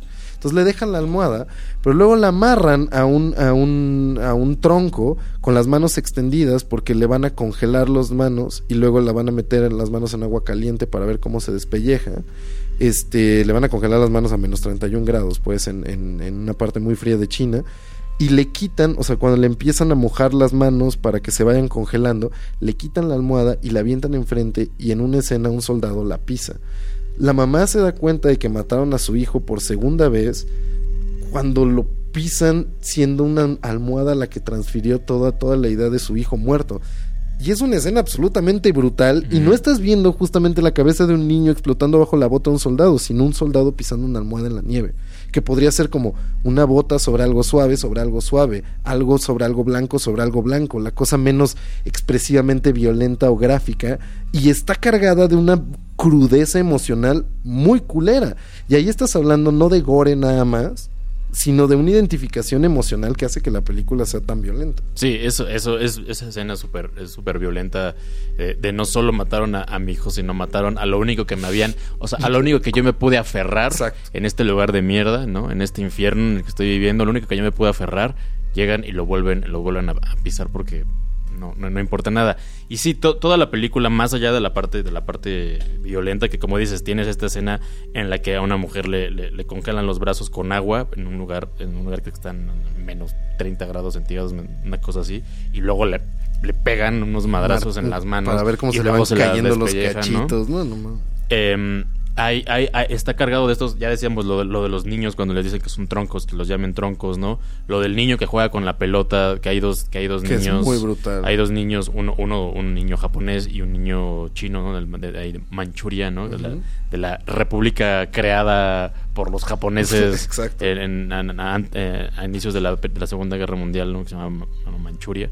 Em, bueno, antes, antes de la Segunda Guerra Mundial, pero eh, y, que está esta, esta, esta relación entre los dos niños, uno que, uno que está del lado, del lado del, del- del imperio, Ajá. del lado que llegó a invadir ese Exacto. lugar, y el otro niño que pues, solo vivía ahí. Y, y- y también están estas, estas, estos detalles que te hacen que no solamente justo, que no solamente sea una película ultra violenta para, para decir, ah, qué cabrón es ver esto porque estoy viendo cómo destazan a una, a una persona, ¿no? Sino que va creando estos, estos, estos, estos hilos y va creando estas, est- est- estos personajes que los humaniza para que, para que el impacto sea mayor Claro. también. Porque si solo, solo muestras violencia Ajá. una tras otra, pues se vuelve, se vuelve eso y se vuelve, por ejemplo, lo que ya hayamos platicado, se vuelve fotos de, de- de cadáveres en los periódicos todos los Exacto. días y entonces solo es- eso simplemente se normaliza y entonces se vuelve como cualquier otra cosa. Claro. Aquí lo importante es que los personajes los, los, los- los vuelve los vuelve personas y entonces así el impacto de estas de, de- de estas cosas es mayor a pesar de que realmente no hay un desarrollo de los personajes No, no. digamos complejo de No. simplemente va, va- te los va poniendo y, y va haciendo que determinadas cosas eh, eh, le, le den características y le den personalidad a cada uno de, de- de estos de estos personajes no Claro. hay otra hay otra hay, varias escenas que son realmente así cabronas así eh, yo me, me acuerdo la, la primera vez que la vi fue hace, fue hace varios años así, Mm. ¿no? Eh, y, y- y- y estaba y, y veía muchas películas eh, pues que, que- que están hechas para eso, ¿no? que, que coquetean con, con el snuff, Ujú, que no que es ujú, falso, falso snuff, ¿no? Y que son muy cabronas de ver. Y que esta película Que tampoco ¿La incluimos ves? de esas, que también Sí, ten- tampoco no teníamos, teníamos varias ahí. ¿Cómo, cómo se llama? Autumn, este... Ah, este. Ah, se me fue el nombre, pero teníamos también en, en la lista, y eso para para también mencionarlo.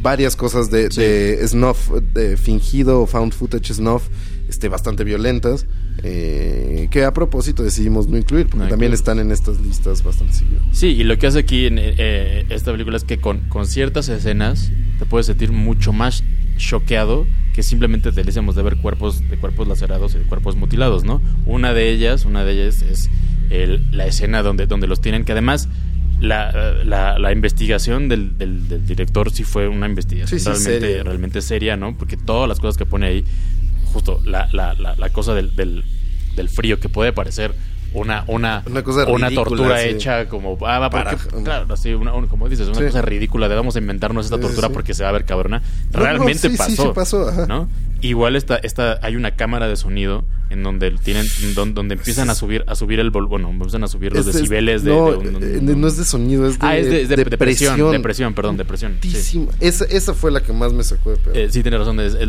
la, es, la, es la cámara de presión que emite un sonido por... Sí, claro, porque le están revintiendo lo- Pero esta es una cámara de presión y, lo, tienen ahí, empiezan a subirlos, ¿no? Empiezan a subir los, los, niveles de presión y solo hay un hombre desnudo ahí, solo está acostado, ves como está sufriendo y de pronto se le sale el pinche intestino por el culo. y el intestino empieza a, encontrar su camino y a reventarse por varios lados y entonces empieza a llenar de mierda y nada más ves cómo se retuerce este hombre mientras el intestino agarra y neta empieza a caminar por el piso empujado por la presión y a reventar y a llenar todo de caca. No jodas la violencia de esa escena, es en serio muy brutal.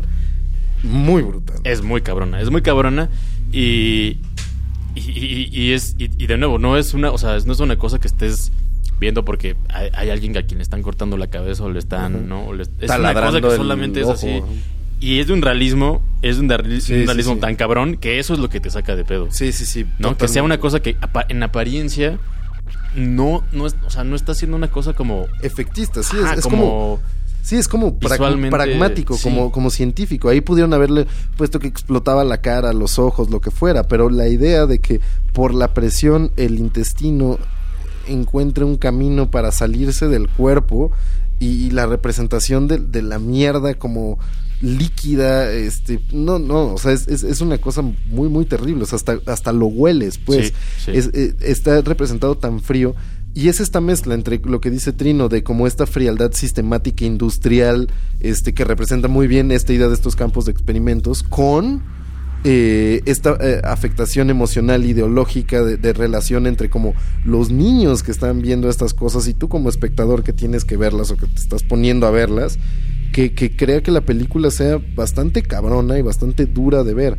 Eh, de las escenas como más hay, hay muchas cosas que fueron muy criticadas de esta película en particular cosas que eh, fueron muy criticadas como en Cannibal Holocaust fue eh, el daño a animales de los animales, sí. porque hay una escena muy, muy, muy terrible que muchos decían no tiene punto en la película. Sí tiene punto. O sea, narrativamente, no, no digo que tenga un punto hacer eso, matar a un animal para filmar una película, para nada. No, no, no.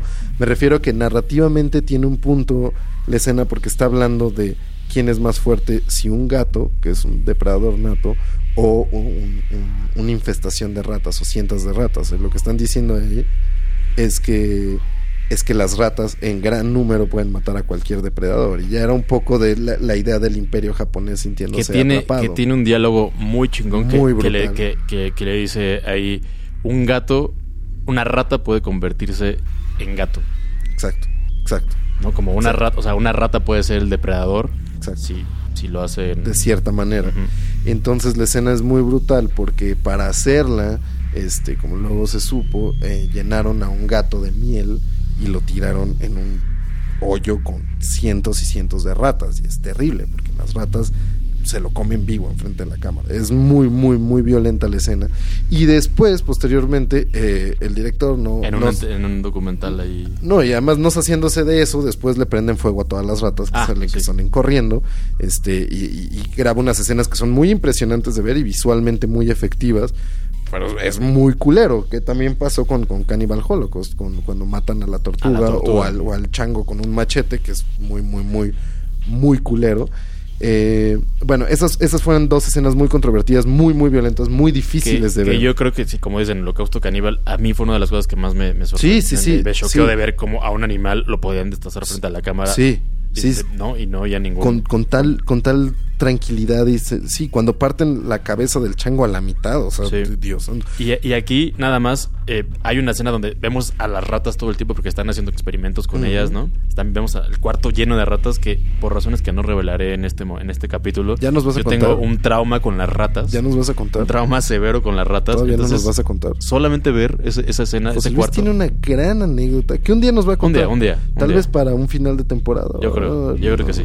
No, Dejémosla para el final de temporada, pero Ok. Tiene- Eh, la, la anécdota es cabrona. Ven, ven es cómo se cohibe. Si lo vieron ahorita, se, No puedo- se empieza no a rascar puedo- nerviosamente. Me, me está empezando a dar alergia ya nada de pensar. ajá. Pero esa escena, nada más de ver así, esas 200 Te ratas en un puto pedo, cuarto. Y además le ponen, o sea, el, el pinche sonido de las ratas chillando es terrible. Y cuando meten el gato, que como dices, a mí tampoco me parece una escena gratuita, llega, llega, llega él y le dice como esto, como un gato es un depredador y el gato y la rata puede volverse el gato. Y lo avientan. Al director dijo, después en, en un documental después, eh, que se, que se grabó muchos años después, dijo que, que en realidad le habían puesto miel al gato y que las, las- lo que hacen las ratas es lamer esa miel y que nunca el, y que el gato en realidad salió bien. Ah, no, de que la no murió. Eso dijo él. Eso dijo él, él. ajá. Claro, después incendió a las putas ratas.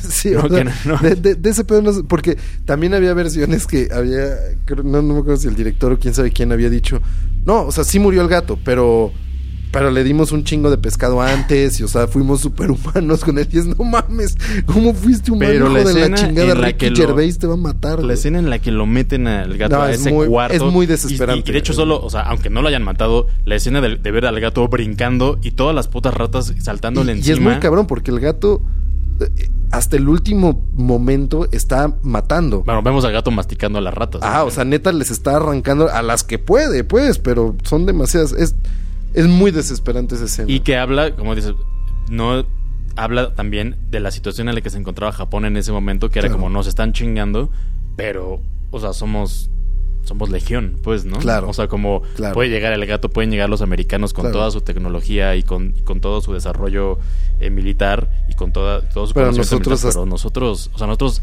Claro. nosotros, nu- nuestra causa, nuestra causa va más allá de, de- de ganar la guerra, nuestra causa es Sí, sí, sí, total. No, y además esta cosa de que aunque nos estén arrancando la cabeza, vamos a seguir viniendo en oleadas, que era un poco el espíritu kamikaze y de honor eh, militarista japonés. Una última escena que fue muy, muy eh, hablada, censurada, comentada, que es muy violenta también, es la de la autopsia de un, de un niño, este prepubescente al que desnudan y gráficamente lo ves desnudo ahí en la mesa y dices en la madre, ¿qué chingados le van a hacer? Y, y lo abren, lo abren en medio para extraerle todos los órganos. ¿Por qué es tan violenta la escena? No nada más por la autopsia, no nada más por el cuerpo desnudo de un niño ahí en, en una mesa de operaciones al que suben tratándolo con casi con dulzura que ya es suficiente. que es- ya es bastante trauma, este, sino porque este niño era justamente un niño mudo con el que jugaba, lo que decía Trino hace rato, que jugaba de un lado de la barda hacia otro con un niño de la misma edad más o menos militar japonés. Entonces había una identificación y una idea de la inocencia y una idea de que estos niños endoctrinados japoneses hacia la superioridad de su raza y pensar a los otros como troncos, de repente encuentra un espejo en, la niñez y en el otro y dice, puta madre, pues somos humanos también.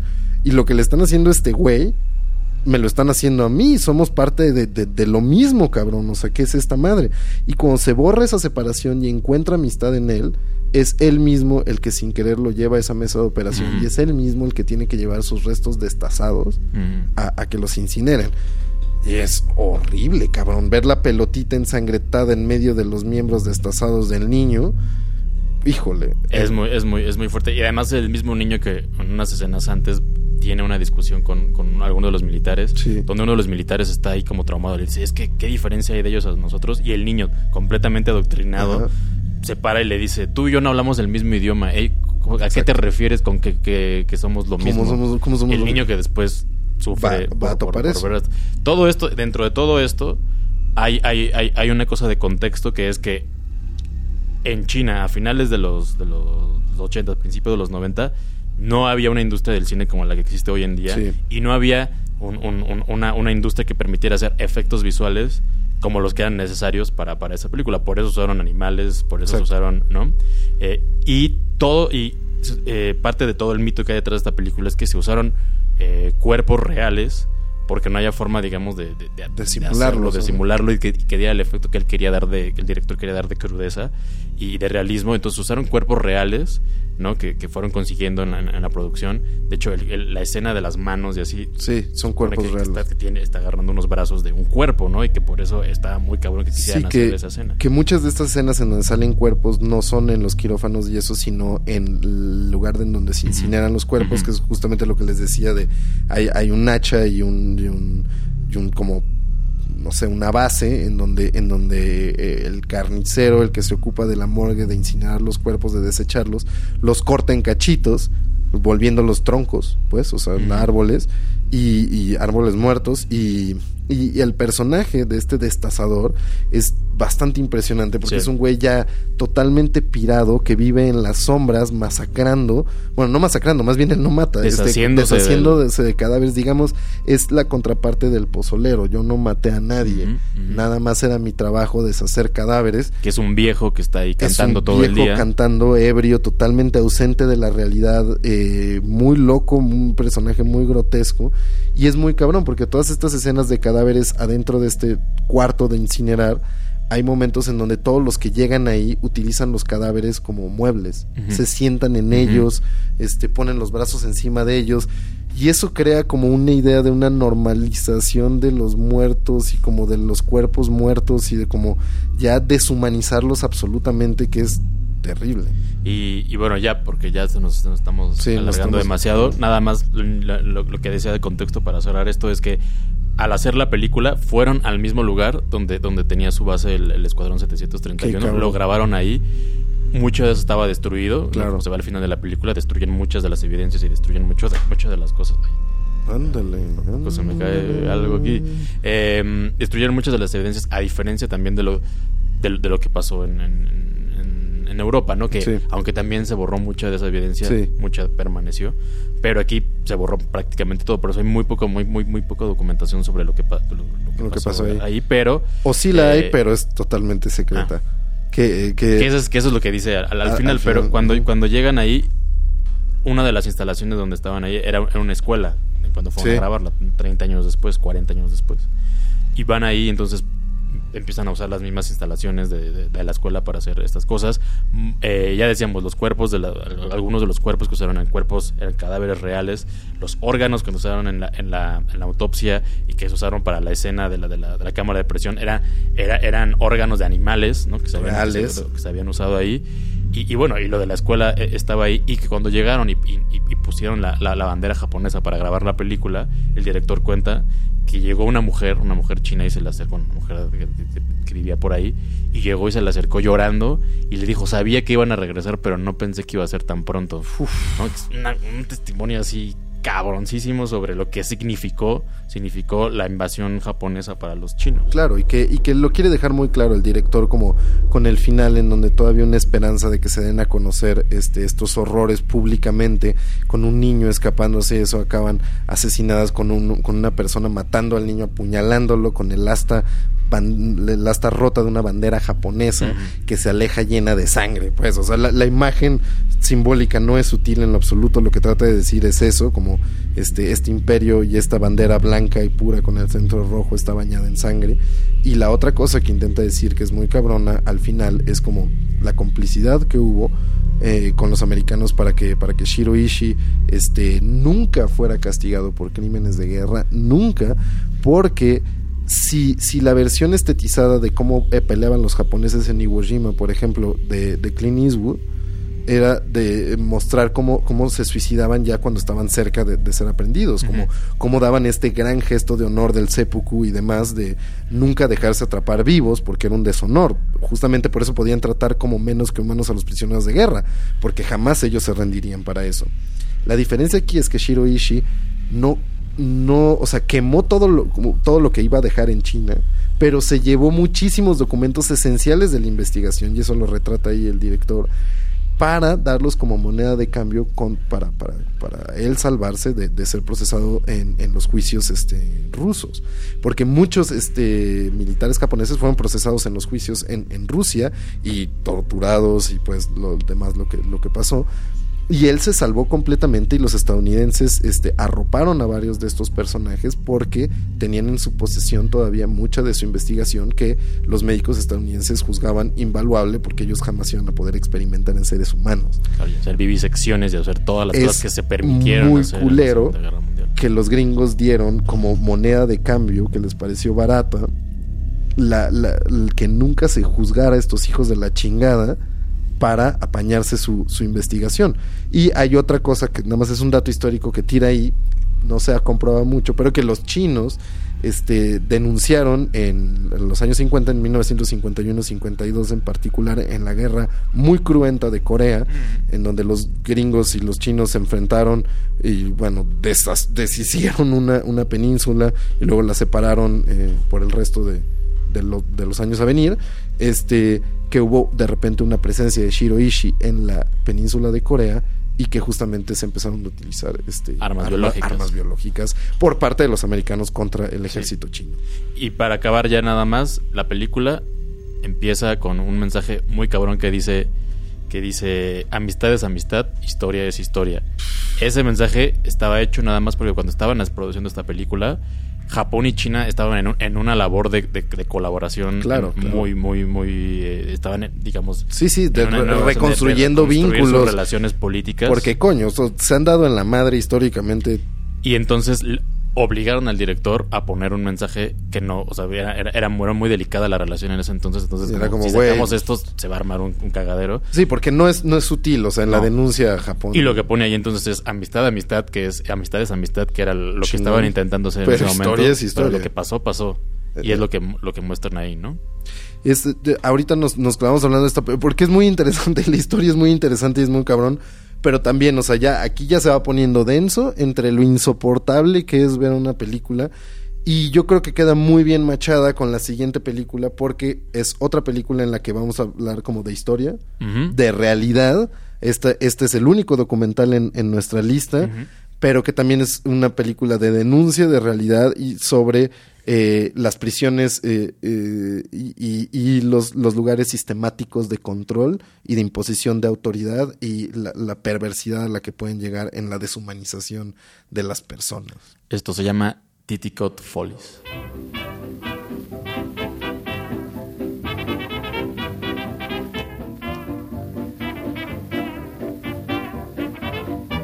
Esta sí es una película americana.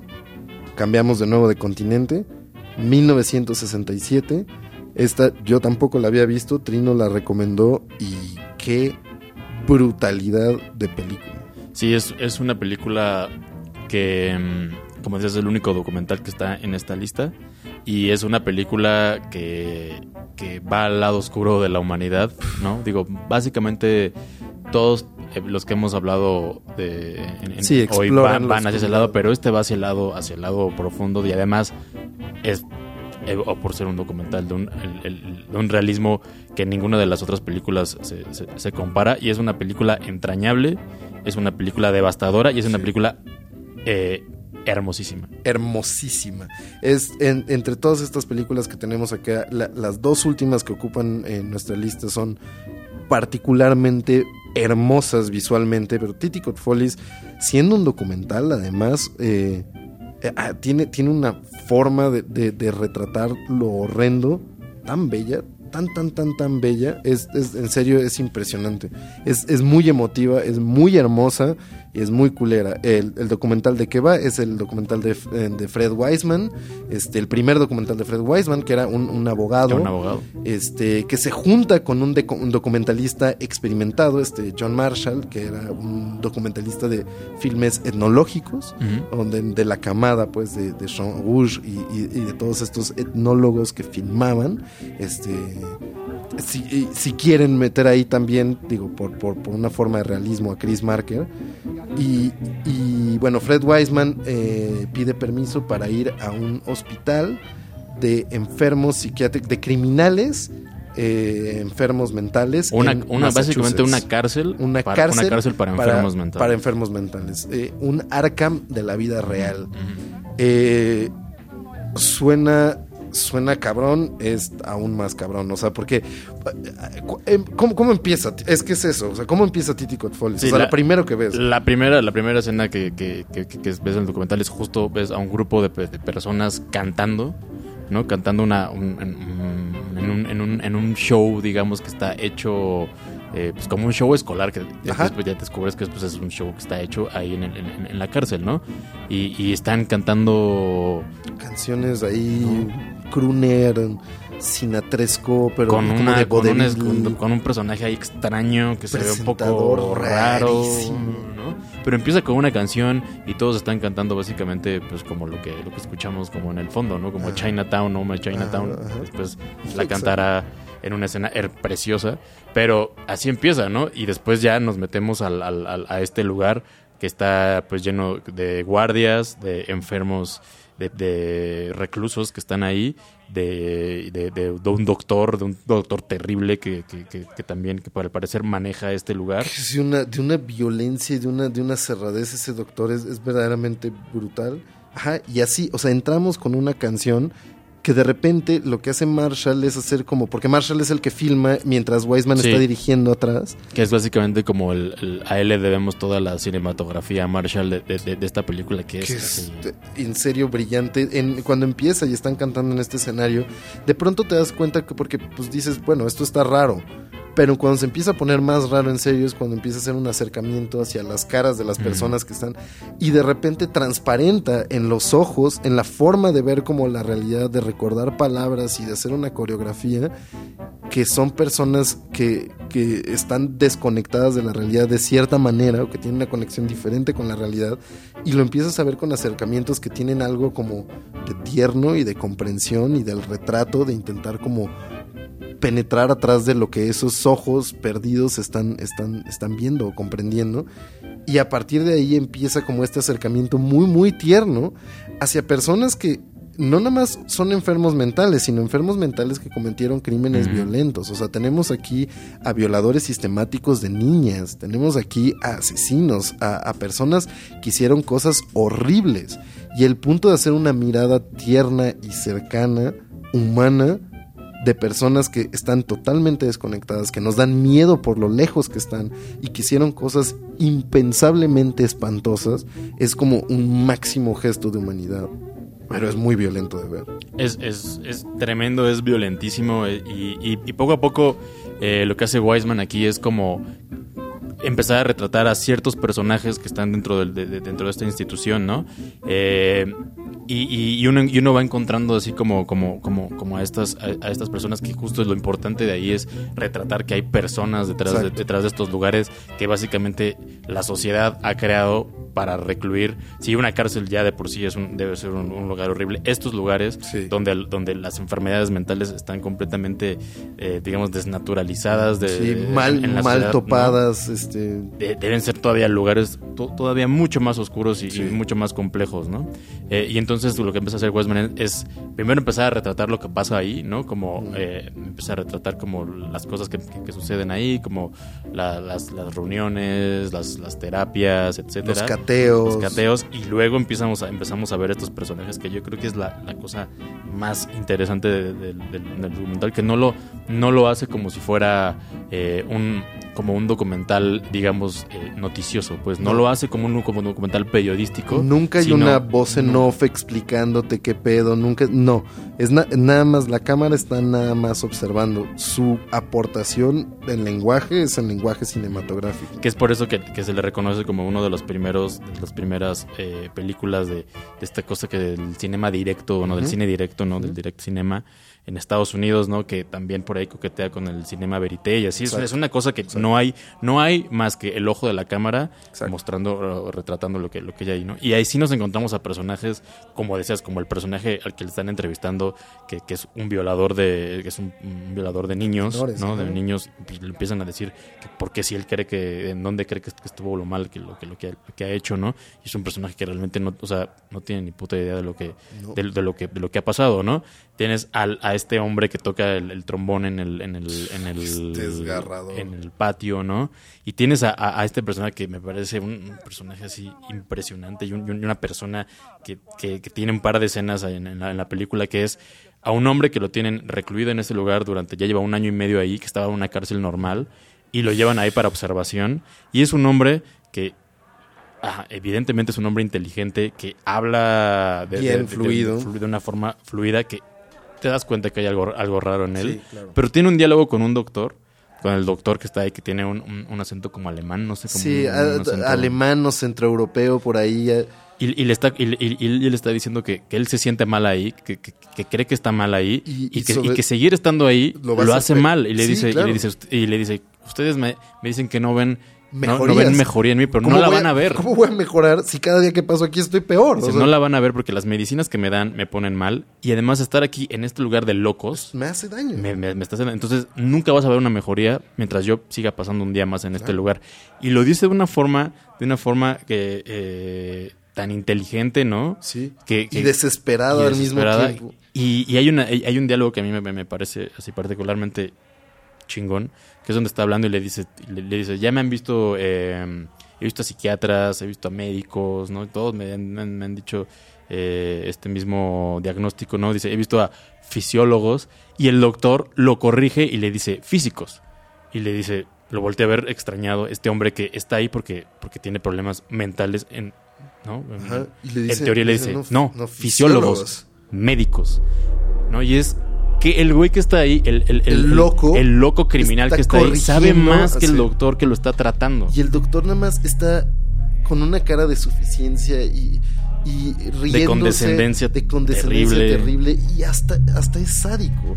Porque ve la desesperación de este güey que está tratando con todas sus fuerzas de argumentar y que cada vez que este güey desecha sus argumentos sin siquiera voltarlos a ver, el vato se desespera más y más y más y más empieza a perder la lógica de su discurso, que estaba muy bien estructurado en un principio, pero porque no tiene un, inter- un interlocutor, porque se topa con una pared, él mismo empieza a sentir que está fallando su lógica, entonces empieza a volver loco. O sea, estás viendo cómo se pida a alguien enfrente de tus ojos por los encargados de su salud mental que les vale 3 kilos de arriate y que lo tratan como un pobre pendejo.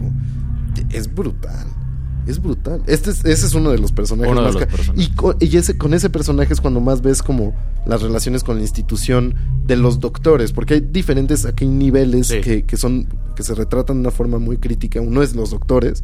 Aquí lo ves con este doctor alemán y luego con, con el con el doctor en jefe de, con el director el del- director del lugar. del lugar que también lo graban con, teniendo una conversación personal y es muy interesante porque también hay un momento como solo te está grabando como a estos a los locos a los internos de esta de este lugar cuando pasa a otros personajes que son custodios que son doctores de repente no no encuentras la diferencia entre uno y el otro y se empiezan a borrar esas diferencias y dices ¿por qué este güey no sería un pinche maníaco? ¿y por qué el, el- el presentador del Titi, del Titicot Follies que es un custodio tú lo ves de repente y dices, este es un completo Sí, loco. sí. O sea, Que de hecho, este en la primera tiene escena- tics y madres. en la y- primera escena es el personaje que más, más, el Más te saca de onda. perturbador, porque tiene una cara de, de, de- demente. Y, y dice cosas y cómo se presenta y cómo quiere llamar la atención y dices, bueno, este vato pues, es un paciente y no es un custodio. Un hombre, un hombre con un trauma ahí por, por haber sido cantante, un cantante frustrado. E, Exacto, un Sinatra frustrado.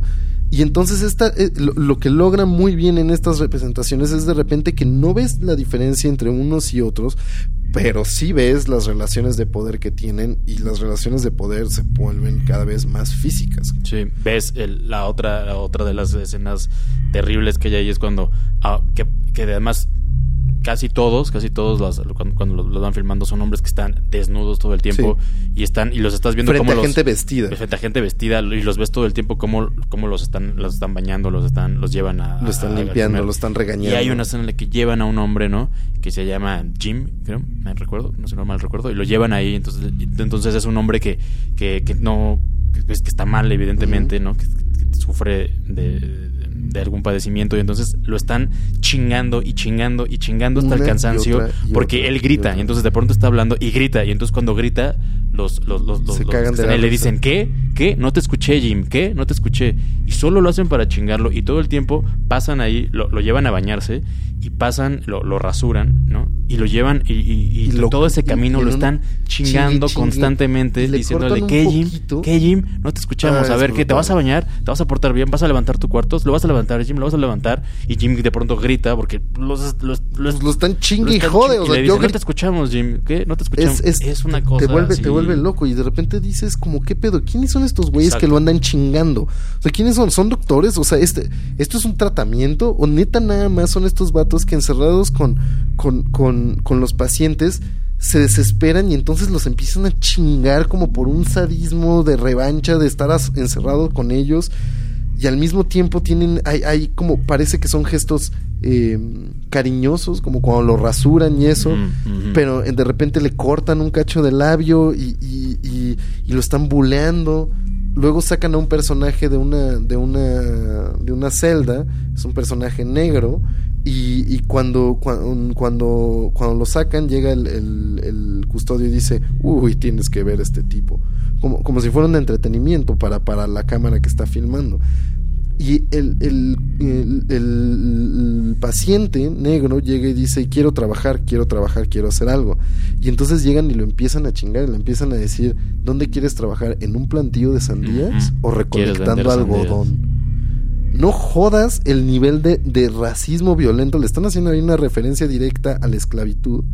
Y el vato nada más repite porque quiere trabajar y quiere trabajar. Entonces básicamente le están diciendo a un paciente mental negro sometido que repita que quiere regresar al periodo de esclavitud. O sea, hay estos momentos Sí, que son es de una, 1967. de una violencia, de una, de una, en serio, de un impacto que no es sorpresivo que esta película del estado de Massachusetts la persiguiera sistemáticamente durante 30 años. Fue una película que no se pudo estrenar hasta en los 90. Creo que es el 91, 92. Una película que no pudo, no pudo, digo, nunca se estrenó. No, o sea, nunca, llegó No, a los cines. Y de hecho, como que permitieron que fuera en el 91, era como, ah, podemos permitir que se exhiba por fines pedagógicos.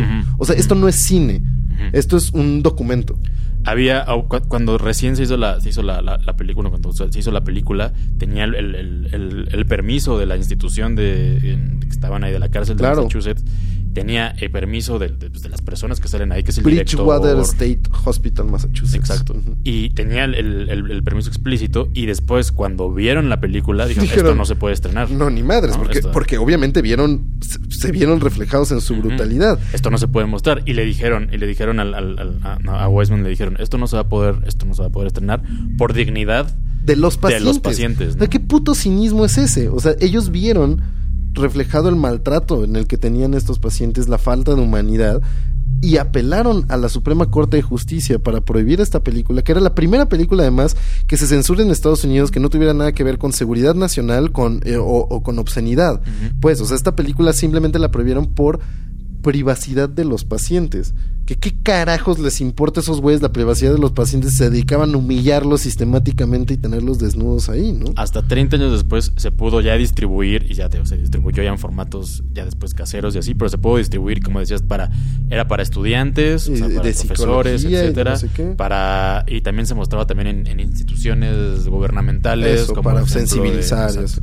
Pero solamente se, se, se puede mostrar así, ya 30 años después. Y además, eh, el gobierno de Massachusetts exigió que se, que, se pusiera un mensaje al final, que además el mensaje al final es también, es muy, me recuerda como a, a esta cosa como de, de, de Man Behind the Sun, ¿no? Pero es un, es un mensaje en- en eh, muy, mm, muy poderoso y Sí. también muy significativo en el que dice como el estado de Massachusetts nos, no- nos dijo, nos exigió eh, que pusiéramos que el, el nombre, bueno, la, el- la cárcel de Bridgewater, ajá. Bridgewater, Massachusetts, el, eh, el distrito hospital, ha mejorado sus condiciones desde 1968. Se va ese mensaje y el siguiente mensaje repite exactamente eso, como el Bridgewater de- del hospital ha de mejorado ha sus condiciones desde 1968.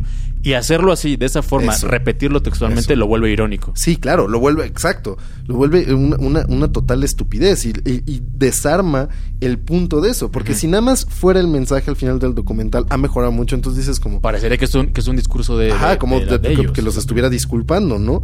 Pero no, el hecho de poner estos güeyes me pidieron que dijera esto, Y lo pongo otra vez, lo repito exactamente igual como. es, lo- es un lo- gran acto de, de, de Wiseman, porque la neta es, es una chingadera lo que le hicieron a este documental, es una, es una cosa muy cabrona eh, porque además es, es de, un- de una sensibilidad en, en la forma de filmar y de un logro cinematográfico. Hemos hablado como de la fotografía y eso, pero por ejemplo en el montaje, que eh, filmaron más de 80 mil pies de, de- de película para editarlo en una película de 84 minutos, que eso habla de una seriedad en la edición, porque cuando tienes tanto material tan bueno, traerlo a, a- una síntesis así y escoger estas imágenes tan bellas y eso es impresionante. Pero por ejemplo, hay un, momento de montaje que es durísimo, que es cuando están alimentando con un tubo a un paciente que se rehúsa a, comer. Es muy, muy feo, muy, muy gráfico cómo, cómo, cómo lo tratan, cómo, cómo le están metiendo un tubo en la nariz para bombearle este, comida al estómago. Pero empiezan a hacer un montaje de cuando está en la morgue ese mismo, ese mismo paciente ya muerto y están rellenándole los ojos de algodón para ponerlo en un, en un, en un- Ataúd. un ataúd. Entonces estás viendo a este güey vivo, parpadeando y llorando con un tubo metido en la nariz y luego cómo lo acondicionan estéticamente para verse menos culero ya que está muerto, de todas maneras valió madres. Uah. Pero el montaje de esa escena es, es porque, tremendo. porque hacen unos cortes muy rápidos, muy cercanos, no entiendes qué está Además, pasando. el corte que le hacen cuando, cuando lo están metiendo en el tubo, el corte que hacen es cuando lo están rasurando para para Para- para- para- por ya muerto, ajá. Le rasurando y entonces esa escena se parece a la otra donde lo están rasurando y es una escena que pasa Exacto. solo dura como dos segundos. Exacto. Entonces no en ese No momento entiendes muy bien no sabes si lo es están qué. rasurando lo están rasurando, ¿Para pero qué? la mirada está perdida, la- el, el- el semblante del rostro es muy distinto y después te das cuenta que en realidad esa escena que viste durante dos segundos es porque lo están preparando para enterrarlo, para, Sí. para, su, para, sí, para su funeral. Pues es, es una cosa horrible. así. Muy, muy cabrón. terrible. Pero ese montaje, ese montaje, la forma en la que está, en, en la que está, en la que está hecho eso, es una cosa muy cabrona. Muy poderoso, muy poderoso. Es, es, es en serio una película extraordinaria y extraordinariamente bien hecha y tan pinche dolorosa de ver, o sea, Sí. porque sí es, sí es, sí es ver como un cacho de humanidad así muy, muy, muy podrido. Es, es sí es devastadora. Y ya también para irnos, porque ya nos ya estamos. Ya, ya nos eh, estamos colgando ya otra vez, colgando como, otra como- vez. como siempre sucede. La escena que tiene donde hay una, donde justo hay un, hay un hombre cantando Chinatown con del, en el fondo hay, y, hay, y hay un monitor que está mostrando a, a una cantante completamente oscuro. Es una escena, a mí Ah. me parece una escena preciosa. así, Precioso. que eso se lo, se lo debemos a, a- a Marshall, pues, ¿no? Como su cinematografía de que es una cosa así Totalmente impresionante. oscuro y solo iluminado el rostro del, del Y él sonriendo y después empieza a hay un movimiento de sus orejas Sí. donde empieza a mover las, ore- a, a como mover las orejas y con una sonrisa en la que él está com- así completamente feliz de estar cantando o al menos eso es lo que aparenta y es una escena Y además porque está oyendo una canción y entonces canta como si estuviera cantando esa canción, pero de repente como que se da cuenta él mismo que no es esa canción la Ujú, que él está ujú. cantando, pero no tiene otra. Entonces sigue cantando eso y está feliz y, y oye y percibe con las orejas como este ruido. ¡Wow! Es, es increíble. es increíble y, y también bueno hay muchos decíamos el hombre del trombón que, que toca en el, en el patio el hombre que habla sobre la El guerra de Vietnam Predicador de la guerra de Vietnam, de Kennedy, de Johnson, que esa también es una enorme como crítica. O sea, de- de- digo, es algo que está diciendo, pero es una como crítica como el, el discurso concentrado de los medios. Así, hay una mezcla ahí de reverendo Johnson, presidente Johnson, custodio Johnson, autoridad Johnson, como si ya todas las figuras de autoridad fueran el presidente Lyndon B. Johnson y todas las víctimas fueran Kennedy. Y eh, tiene una. O sea, ese discurso podría analizarse Sí. como para, para hablar de la historia de Estados Unidos. Y es un paciente totalmente pirado, evangelizando adentro de su cabeza que de repente rellena con ruidos como si fuera el Antonarto, así, titicaca, toca, toca, toca, toca, toca. Muy, muy, muy cabrón. Es, sí, muy impactante. 1967 la primera película de Frederick Wiseman que después se dedicaría básicamente a hacer, a hacer ese tipo de documentales, ir a cárceles escuelas, ¿no? Hospitales. hospitales, a seguir documentando justo estas relaciones humanas dentro de las instituciones. Y esta es una, es una cosa que brutal que tiene que verse y que yo creo que a diferencia tal vez de las mm, tres anteriores la que sigue yo creo que no, pero tiene una estética, una estética así y que es impresionantemente hermosa Es muy dentro de, este gran hoyo en el que en el, que- en el que te poco a poco te, no, te, te- te va metiendo. Que hay que, ¿no? que hay que decirlo. O sea, la idea, por ejemplo, de los románticos alemanes de lo sublime, lo sublime no era nada más como lo bello, lo que te impresionaba por lo bello, era lo que, lo que te saca de, de pedo, lo que te saca de algo normal, por, por también por, por, por el shock, por el golpe, por la, por la violencia que puede ser y el horror que puede ser muy estético o, o cabrón o golpeador, o sea, que te, que te, que te saca de, la- de lo normal. Y es esto. Eh, esta, esta película es una forma muy, muy, muy estetizada de algo muy horrible. Y bueno, pues vámonos a la, a la última. A ¿no? la última, eh, la última es una cosa insoportable de ver, que es verdaderamente una experiencia, es una experiencia cinematográfica. Este, la puse en esta lista no nada más porque es muy, muy pinche difícil de ver, sino porque quería joder a Trino. Este, porque soy como una rata en el excusado, digamos. Risa incómoda. Eh, y entonces, algún día vas a contar eso, ¿verdad? Ok, Eh. voy a dejar de insistir. Eh, eh, que no, no, no sé qué, no sé qué me sucedió ahí. No, no, por eso. Este, bueno, esta, esta, me- me- perdón, este, este momento, este lapsus no fue, no fue porque quise darle tiempo No a fue, Trino causa- no, no fue de- que viste de- escenas de Vietnam. Vi de escenas de. Vietnam, vi así, vi pa- pasteles volando, eh, pasteles violando y eh, ¿qué? Y te- ok. te- te- tetillas y ratas en el excusado. No, no, no es, no son todas estas imágenes que tengo en la cabeza y que Trino también tiene. Mel Gibson. Me- Las tetillas de Mel Gibson. Las tetillas de. Mel Gibson. No, fue porque sí, nos estaban, nos estaba comentando acá nuestro productor Pellizquer que nos estábamos saltando una película, pero no, en verdad tenemos todo bajo control. Aquí lo estamos midiendo todo bastante bien. Esta es la quinta película, la última de nuestra lista. La otra va a ser una recomendación aparte, una mención honorífica latinoamericana. No, pero antes de irnos a eso, vámonos a- al continente que no habíamos visitado, a Europa. Este. Bueno, eh, la hemos visitado. Perdón, con- habíamos ido a Bélgica, Pero el, pero- el Europa, el, el- el Europa oriental. Exacto, el- exacto. el Va- Eu- Vamos aquí en, Euroasia. entre, entre Manchuria y, y- y Bélgica, este, a esa otra parte del mundo que, que es Rusia, con una película que tardó 13 años en hacerse y que tienes que ver en tres horas de puro sufrimiento maravilloso, grotesco y sublime, que es Qué duro es ser un dios.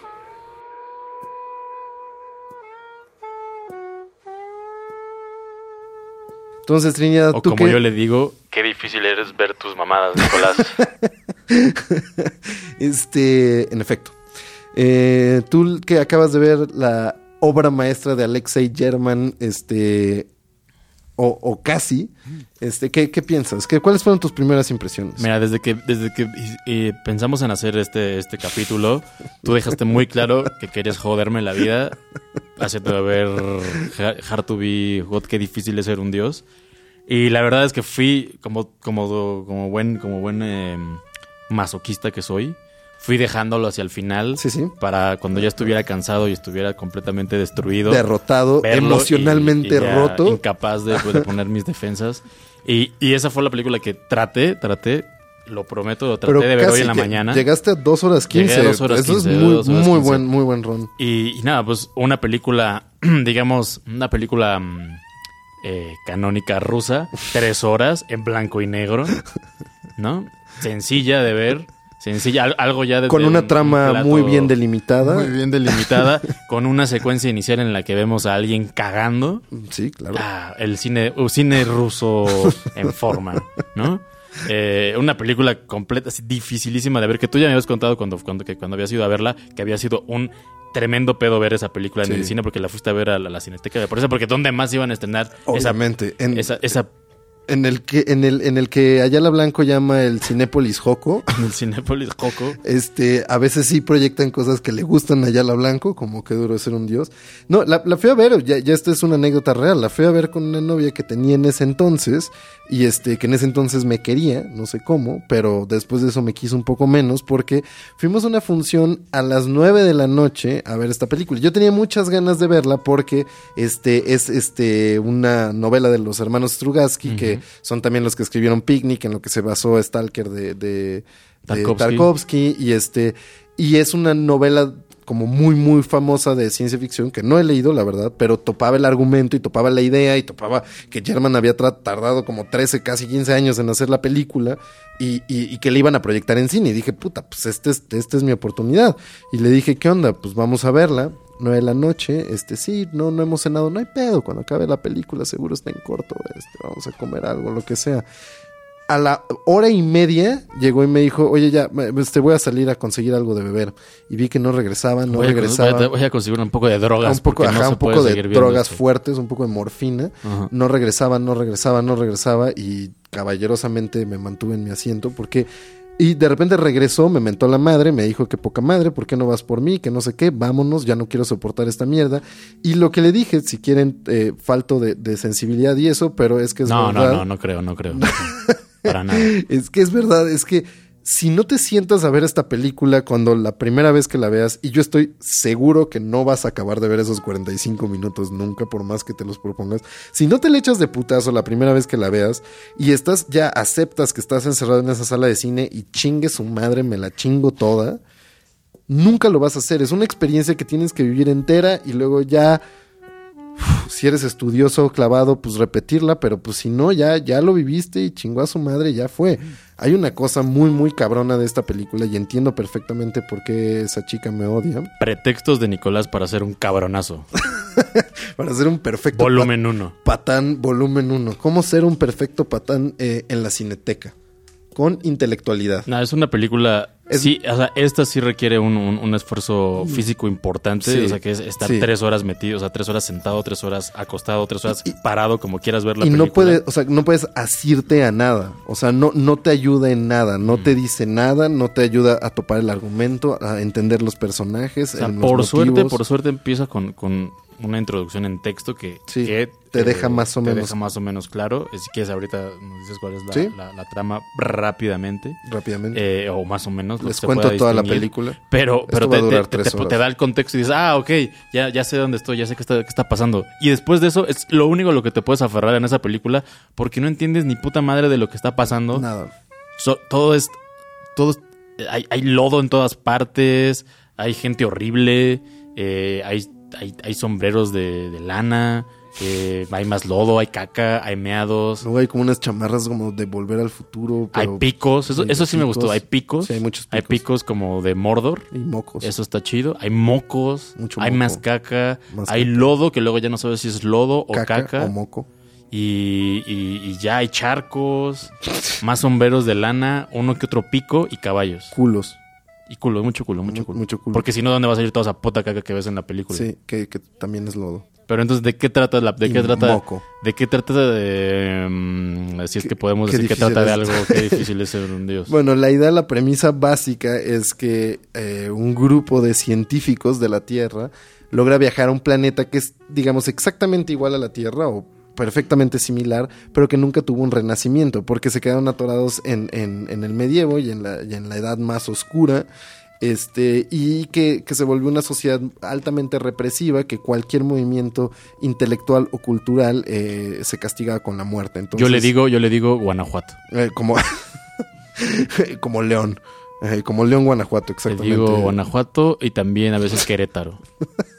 Ciudad eternamente medieval. Ajá, Sí, sí, sí, es verdad, es verdad. Con menos lodo, tal vez. Eh, Mm. Más túneles, menos lodo. sí. Y, y entonces estos científicos están ahí como eh, eh, mezclándose con la población para que no se note que estén, tienen más conocimientos científicos que toda esta, que todo este populacho sórdido y terrible y, y horriblemente eh, religioso y supersticioso y violento y tiránico. Y eh, se centra alrededor de un personaje que, que es uno de estos científicos, uno de estos intelectuales que viene de nuestra tierra y que llega ahí, que se hace pasar por un señor de un castillo, muchos lo confunden con un dios, algunos otros este, lo odian, tiene rivales y anda en búsqueda de otro, de otro intelectual que fue raptado por otro lado y va a buscarlo y se encuentra con un tirano y pues más o menos esa es la trama hasta que al final está entre la duda si regresarse o no regresarse a la tierra y básicamente lo que topa es que es muy difícil ser un dios, es decir, ser un ser superior entre, entre estos mortales que están apenas en el fango comiéndose sus heces. Vaya, si tan solo, si tan solo el cine ruso tuviera ese, ese nivel de, De síntesis. sintaxis, digo, de síntesis, perdón, eh, sería, hubiera- nos, nos podríamos haber ahorrado aproximadamente dos horas y 49 minutos. Bueno, y yo creo que yo creo que más, o sea, porque Eh, Por, el- por ejemplo, el cine de Tarkovsky, que a, a veces es muy farol, pero es muy bello. eh, No, pero a ver, pero a ver, o sea, A ver, a- pero de verdad. o sea, Tarkovsky aquí es Spielberg en Ajá, comparación de sea, esto. o sea, Tarkovsky es J.J. haciendo- Abrams acá, Ajá. sí, sí. Sí, Tarkovsky es Michael Bay comparado Ajá, sí, sí, sí, sí, en comparación a esto. Sí, o sea, en serio, es lo que les iba a decir. Si Tarkovsky sí puede parecer como muy lento y difícil de ver, coño, esta, esta película es muy, muy cabrona. Ahora, el, el punto de la experiencia cinematográfica de qué difícil es ser un dios y por eso es tan mal viaje, es como la absoluta extrañeza del medievo. Este no es un medievo ujú. estetizado acá chingón con Heath Ledger con sus caireles mientras oye a Queen. No, chinguen a su madre. Ese, ese medievo no existió. Aquí estamos hablando del medievo real, o sea, de, de la, de la absoluta insalubridad, de, de la mezcla de fluidos corporales con fluidos naturales. Este es un pinche cuadro, este es el tríptico de- del Bosco, así en, en realidad, con picos y anos y, y- y flautas en el ano y- y lodo en el ano y ano en el lodo. Uno que otro saxofón. Uno que otro saxofón, una flautita rara, pescados, ojos de pescado, filmado desde una perspectiva como muy cercana, muy corporal, para que casi casi sientas el olor de, de mierda que impregna todo ahí. Creo que ese, e- eso es lo que hace también la película muy, muy incómoda de ver. Eh, que tiene, o sea, la forma en la que está grabada es básicamente, eh, voy a poner la cámara aquí y si aquí enfrente tengo, eh, tengo un trapo, voy a dejar ese trapo. Lo voy a dejar ahí. Mm, No se ve muy bien quién está hablando, pero voy a dejar ese trapo ahí. El cuelgue, trapo, el trapo. que evidentemente está manchado de caca, ¿no? claro, tiene- Pero, pero es, o moco o está, lodo. está grabado, la, la forma en la que está grabado, como dices, es, es muy, es muy, es una película muy asfixiante. Sí, muy es cabrón. un, eh, está así, si alguien está hablando, es, la, la cámara prácticamente está en su hombro, ¿no? Y la cara de la- del, de del- del interlocutor está a 30 centímetros de quien está hablando. Entonces, es, un, es, es una cosa que no, de- no deja, o sea, no... eh, A diferencia de lo, de lo que habíamos dicho que es, que es una película claustrofóbica, pero no porque no haya un, digamos, un lugar Abierto, abierto, no. porque aquí casi todo sí. está, está, está en exteriores. Pero es porque todo está, todo es, es, es- Atascado, la composición de las, la sí, sí. composición de las tomas, es todo está muy, muy, muy, muy, muy de cerca. Y entonces te da, te da una, una, una, una impresión, como dices, como de estar ahí, como de, Sí. como de, sí, de, de- está- estás viendo sí. el charco De y lo puedes oler, lo Sí. puedes oler, puedes oler ese puto charco que está ahí. Y de pronto vas caminando y siempre hay algo, hay algo como colgando todo el tiempo. Y siempre esas cosas las deja que estén pegadas a la, a la lente de la cámara. Entonces te da, te da la sensación de que tú estuvieras ahí, de que ese puto trapo que está ahí colgado te está tocando la, la, la, la, pinche cara. Con, mientras, su, con su mierda. con, con su caquita ahí. Ah, sí, pero es una película asfixiante. Es una Es película. muy cabrona de ver. Es, y es en serio una experiencia física, como decía Trino. O sea, neta sí la tienes que soportar y tienes que soportar esta cercanía con un universo que te presentan sin, sin, sin colores bellos. A pesar de que la fotografía es Sí, es impresionante. bellísima, es en serio una obra cinematográfica maravillosa. Este es, es muy, muy, muy violenta de ver y hay una cercanía corporal con una humanidad eh, que se muestra como en toda su fealdad y en toda su bajeza. Y eso tiene como, no sé, un alcance como muy, muy, muy pegador a, a- a- a- ver cómo nos vemos y cómo nos sentimos en, la higiene del mundo contemporáneo que vivimos y cómo pensamos el pasado y cómo pensamos la miseria, la otredad, la falta de, de- condiciones básicas de vida y cómo pensamos la, la superioridad científica y, y la relación a todo eso y también la pinche, la pinche locura. Es, es muy cabrón porque aquí la falta de sentido y la falta de como de estructura narrativa como a la que estamos acostumbrados, de repente te empieza a pirar. O sea, tú mismo ya te empiezas, te empiezas a, a sentir muy, muy incómodo de lo que estás viendo porque no hay, no hay ningún asidero. Y la, la belleza fotográfica está retratando pura cosa espantosa. Sí, y, y que, como dices, tiene esta parte que es la cinematografía que tiene escenas muy, muy hermosas. Y, y de pronto tienes esta, esta otra parte que es que parece que si fuera como un, un documental de guerrilla. Ajá, Te digo, como que tiene estas tomas, estás en un, en un, en un pasillo donde solamente hay madera y hay charco y hay lodo y hay unos pollos ahí. Y esta, y esta cámara va metiéndose por todos los rincones. No puedes ver al pollo ahí de cerca.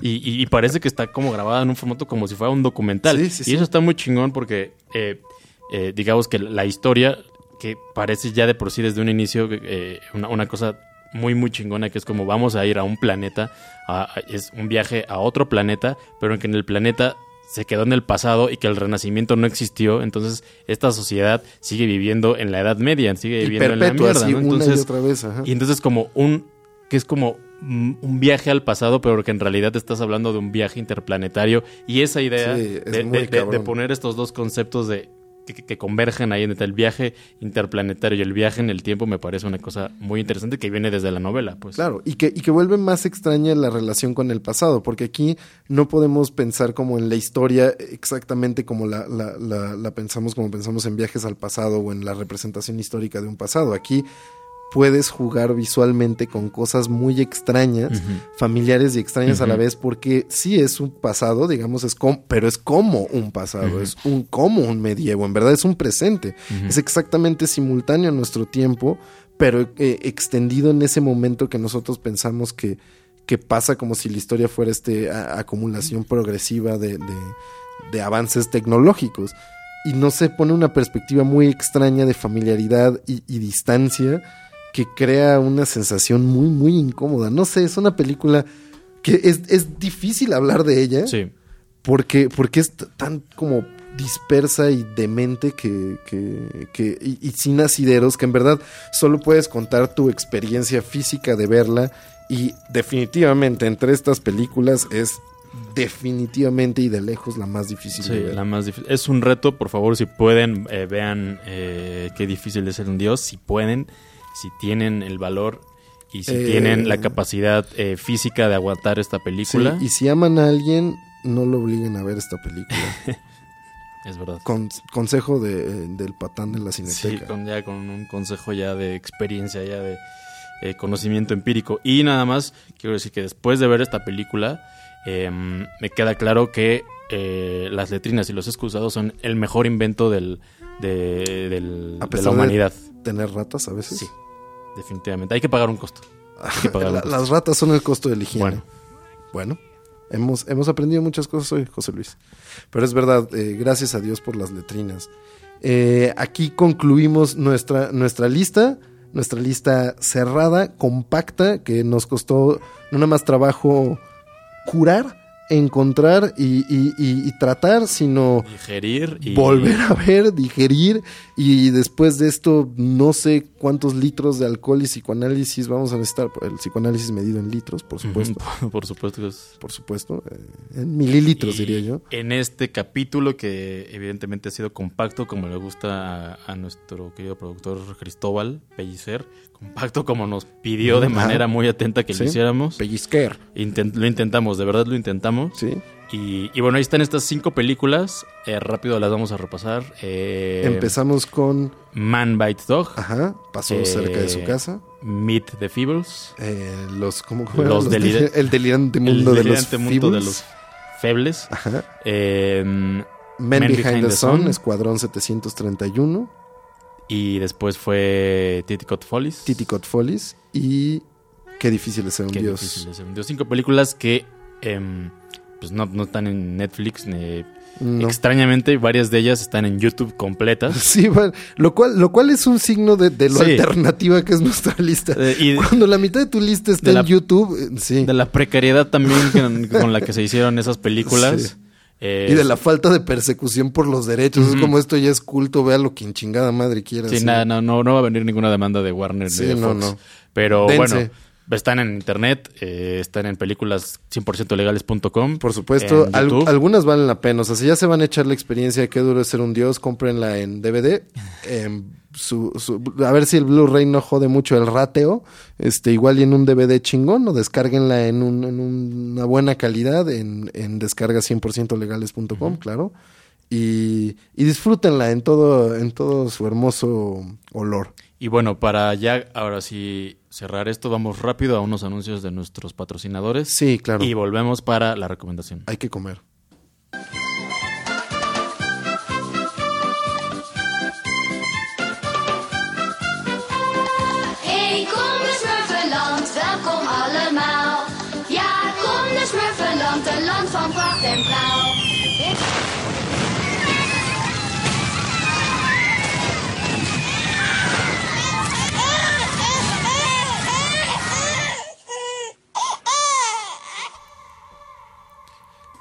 Importante anuncio y, y qué bueno que transmitimos este mensaje. Eh, espero que se lo tomen en serio porque es un tema relevante, Sí. actual eh, y, y dolorosamente nuestro. Sí, y, también un, un mensaje coyuntural en Bélgica. Sí, por supuesto, que- por supuesto. Y, y lo que pasaba en ese momento con los pitufos en Bélgica, obviamente tiene muchísimo que ver con, con lo que estamos viviendo y con lo que estamos hablando. En particular sobre el- la forma de ser cabrón en, en una cineteca y la relación de Gargamel con eh, el expresidente Carlos Salinas de Gortari. Es verdad, es verdad. Creo que no podremos pensar en la historia de México en los últimos por lo menos 30 años Sí. sin, sin, sin lo que acabamos de, De escuchar. Eh, importante mensaje. Ve- vamos a acabar ya esta tortura Con, con, con una recomendación. con nuestra recomendación.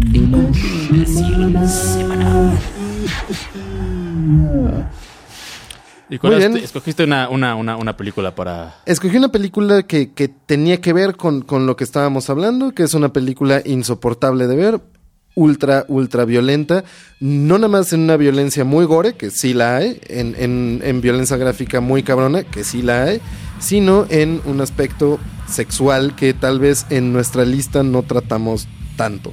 Y además porque es una película latinoamericana. Estoy hablando de la cuarta, del cuarto largometraje de Lucio A. Rojas de Chile, que se llama Trauma. Como los anteriores largometrajes de, de Lucio Rojas, evidentemente nunca se va a estrenar en México.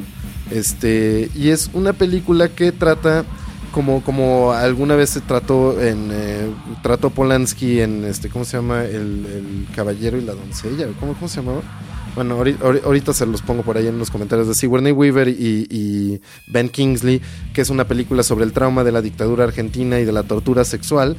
Aquí lo que está tratando Lucio Rojas es este el, el trauma como trauma sexual de la dictadura chilena. Entonces la película abre con un niño al que tienen en un cuartel los militares y que le dan una inyección para que se, se le pare la riata y lo obligan a violar a su propia madre mientras la torturan y cuando él se viene le disparan la cabeza a su mamá. O sea, eso es el principio de la película. Nada más para que vean que si cuando lo digo se sienten profundamente ofendidos, imagínense entrar al cine después de una recomendación de media hora de un presentador diciendo, neta, no vean esta película, y dices, me la pelas, y de repente dices, chale, en la madre, lo que acabo de ver. Y después la película tiene... Por lo que escuchamos, er- eres un hijo de puta en el cine, ¿no? Sí. O sea, es, es lo tuyo. al parecer sí. Llegar al cine y comportarte como un como puto un energúmeno. Sí. Exactamente. Como algunos hacen en los conciertos, este, tus amigos en los estadios, eh, yo me comporto como puto energúmeno en el cine. También llevé a alguien a ver esa película, eh, la pasamos bien, habíamos tomado y seguimos tomando durante, porque si no es insoportable verla. Bueno, de ahí la película pasa a una pareja este, de mujeres que está teniendo relaciones sexuales en una forma muy carnal, muy explícita en un departamento de Santiago de Chile en la actualidad. Y bueno, esta pareja va a un fin de semana con otras dos chicas, este, se le están pasando bien, este, están ahí cotorreando, tienen algunas discusiones familiares y de repente, esto es en una provincia de Chile, ya esto entra mucho más en la dinámica slasher, este, llega eh, un asesino, una, un criminal, un vato espantoso y las empieza a acosar, eh, las, las topa, las obliga a hacer actos sexuales espantosos, este, las viola sistemáticamente de una forma horrible, viene él con su hijo, también obliga a su hijo a hacer unos actos espantosos con él y con las otras personas, este es un retaque de incesto y violencia sexual a- hacia niños, hijos, mujeres, todo lo que se puedan imaginar, bueno, resulta que este, este violador espantoso y esta figura horrible es el mismo niño que vimos al principio traumado por, por, por la, la violencia sexual de la dictadura chilena. Y es una idea de Lucio Rojas de transmitir como el horror de los abusos sexuales y del trauma sexual que ejerce como una dictadura militar en todo, en todo un pueblo y en una memoria colectiva. Y bueno, lo, lo que trató de decir Lucio Rojas, porque vino a México a presentar la película, era este. de y vino con todas sus actrices, como mostrando justamente todas ellas que, que estuvieron sometidas a escenas muy, en serio, muy fuertes, muy violentas. Este, que tratar de decir, bueno, es que la violencia sexual no es un tema que se pueda edulcorar y no se puede tratar a medias. Y si lo vamos a retratar, queremos retratarlo no como, no como una ansia pornográfica y gratuita, sino como para que veas el puto horror y la impotencia de cómo se sentiría estar ahí mientras ves la película. La película al final no redondea todos los temas como uno quisiera, acaba terminando más como un slasher que como una reflexión sobre la violencia, pero mientras tanto es muy cabrona y es una recomendación latinoamericana muy insoportable de ver eh, que queríamos poner como recomendación. Sí, si están preocupados porque Nico ya nos quemó toda la película y nos reveló el, el final, pues bueno, no se preocupen porque, porque eh, yo no había dicho nada porque no pude ver la película porque prácticamente es imposible de encontrar en Sí, sí, internet. es- es o sea, imposible. no sé si en la Deep Web esté, pero es prácticamente Sí, imposible es de encontrar. Pero si alguien la llega a encontrar, pues véala. Sí, este, O- no, o le- no. no les he contado O no. todo, o no, ajá.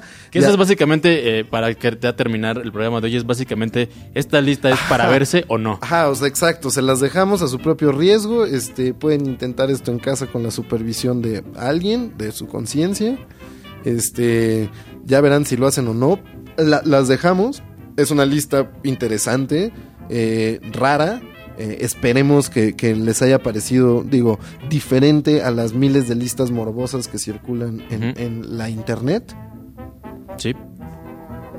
y... A ver, nos están, nos Ah, están que diciendo al que- principio que- habíamos dicho que íbamos a recomendar unas, eh, unas... ¿Unas qué? Unas. Ah, sí. Que, sí, sí, claro, ya, ya. Este tiene razón aquí. Scare. Este, nuestro, nuestro productor, que. que nuestro productor sonoro. Eh, que se encarga de endulzarnos las orejas con su. con su hermoso llanto. Este. Nos estaba diciendo, sí, que es cierto. En esta lista hay dos películas que son, digamos, más. Bueno, yo siento. eh, más digeribles que las otras, tal vez eh, me Titi, eh, Titicut Follies, no porque sea digerible, es muy, muy, es de las más fuertes que hay, pero por el- la hermosura visual y la importancia que tiene. Y, y yo diría que también vean este Man Bites Dog, que es en serio muy divertida, es muy culera también, pero también se la pueden pasar bien. Es verdad, llamen a la abuela, llamen al abuelo, llamen a los niños y vean esta Y lista vean de estas películas de películas. Con toda la familia, Con toda la familia, bowl de en la- palomitas. un bol de palomitas, pónganla en la sala. En la VHS. eh, pónganla en grande, que se vea, que se vea bien. Que se vea Cierren las cortinas, Ujú. pónganle seguro a la puerta y enciérrense en un fin de semana a ver, a ver estas, estas películas. Y sobre todo, si tienen una demanda de divorcio que no se está resolviendo bien, llévenla a ver eh, qué, qué difícil es ser un dios Sí. y eso se va a resolver en- Solito. en, una semana. Lo digo por experiencia, sucede. Este y bueno, muchachos, eh, ya saben dónde encontrarnos. Esto fue todo. Nos ve, nos pueden encontrar eh, en prácticamente cualquier aplicación de, de podcast. Está ahí incluyendo disponible. Spotify.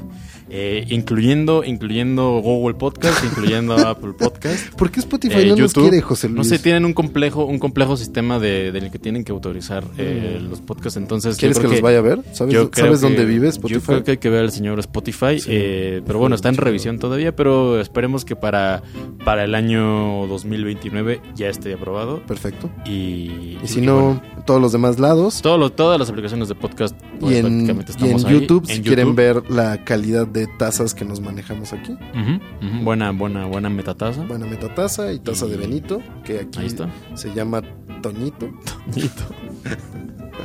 Este. Y, y pues ya. eh, Saludos al buen Benito. Saludos a Benito, muchas gracias a, a don Gilberto, nuestro, nuestro productor, al buen John este, y al buen Pellizquer, eh, muchachos que, que- que hacen todo esto posible. Y, y pues nada, nos vemos la próxima vez para el penúltimo episodio. Penúltimo episodio de esta, de esta temporada. Y para el último estamos planeando algo, algo, algo, algo especial. especial.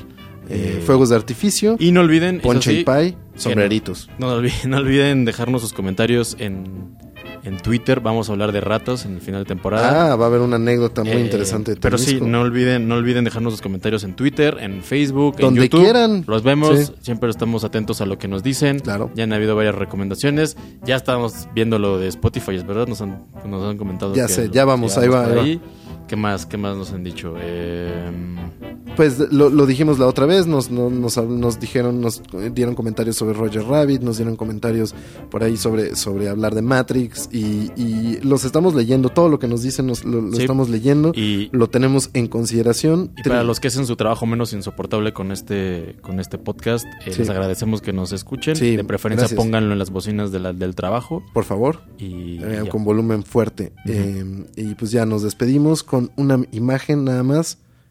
Tetillas de Mel Gibson.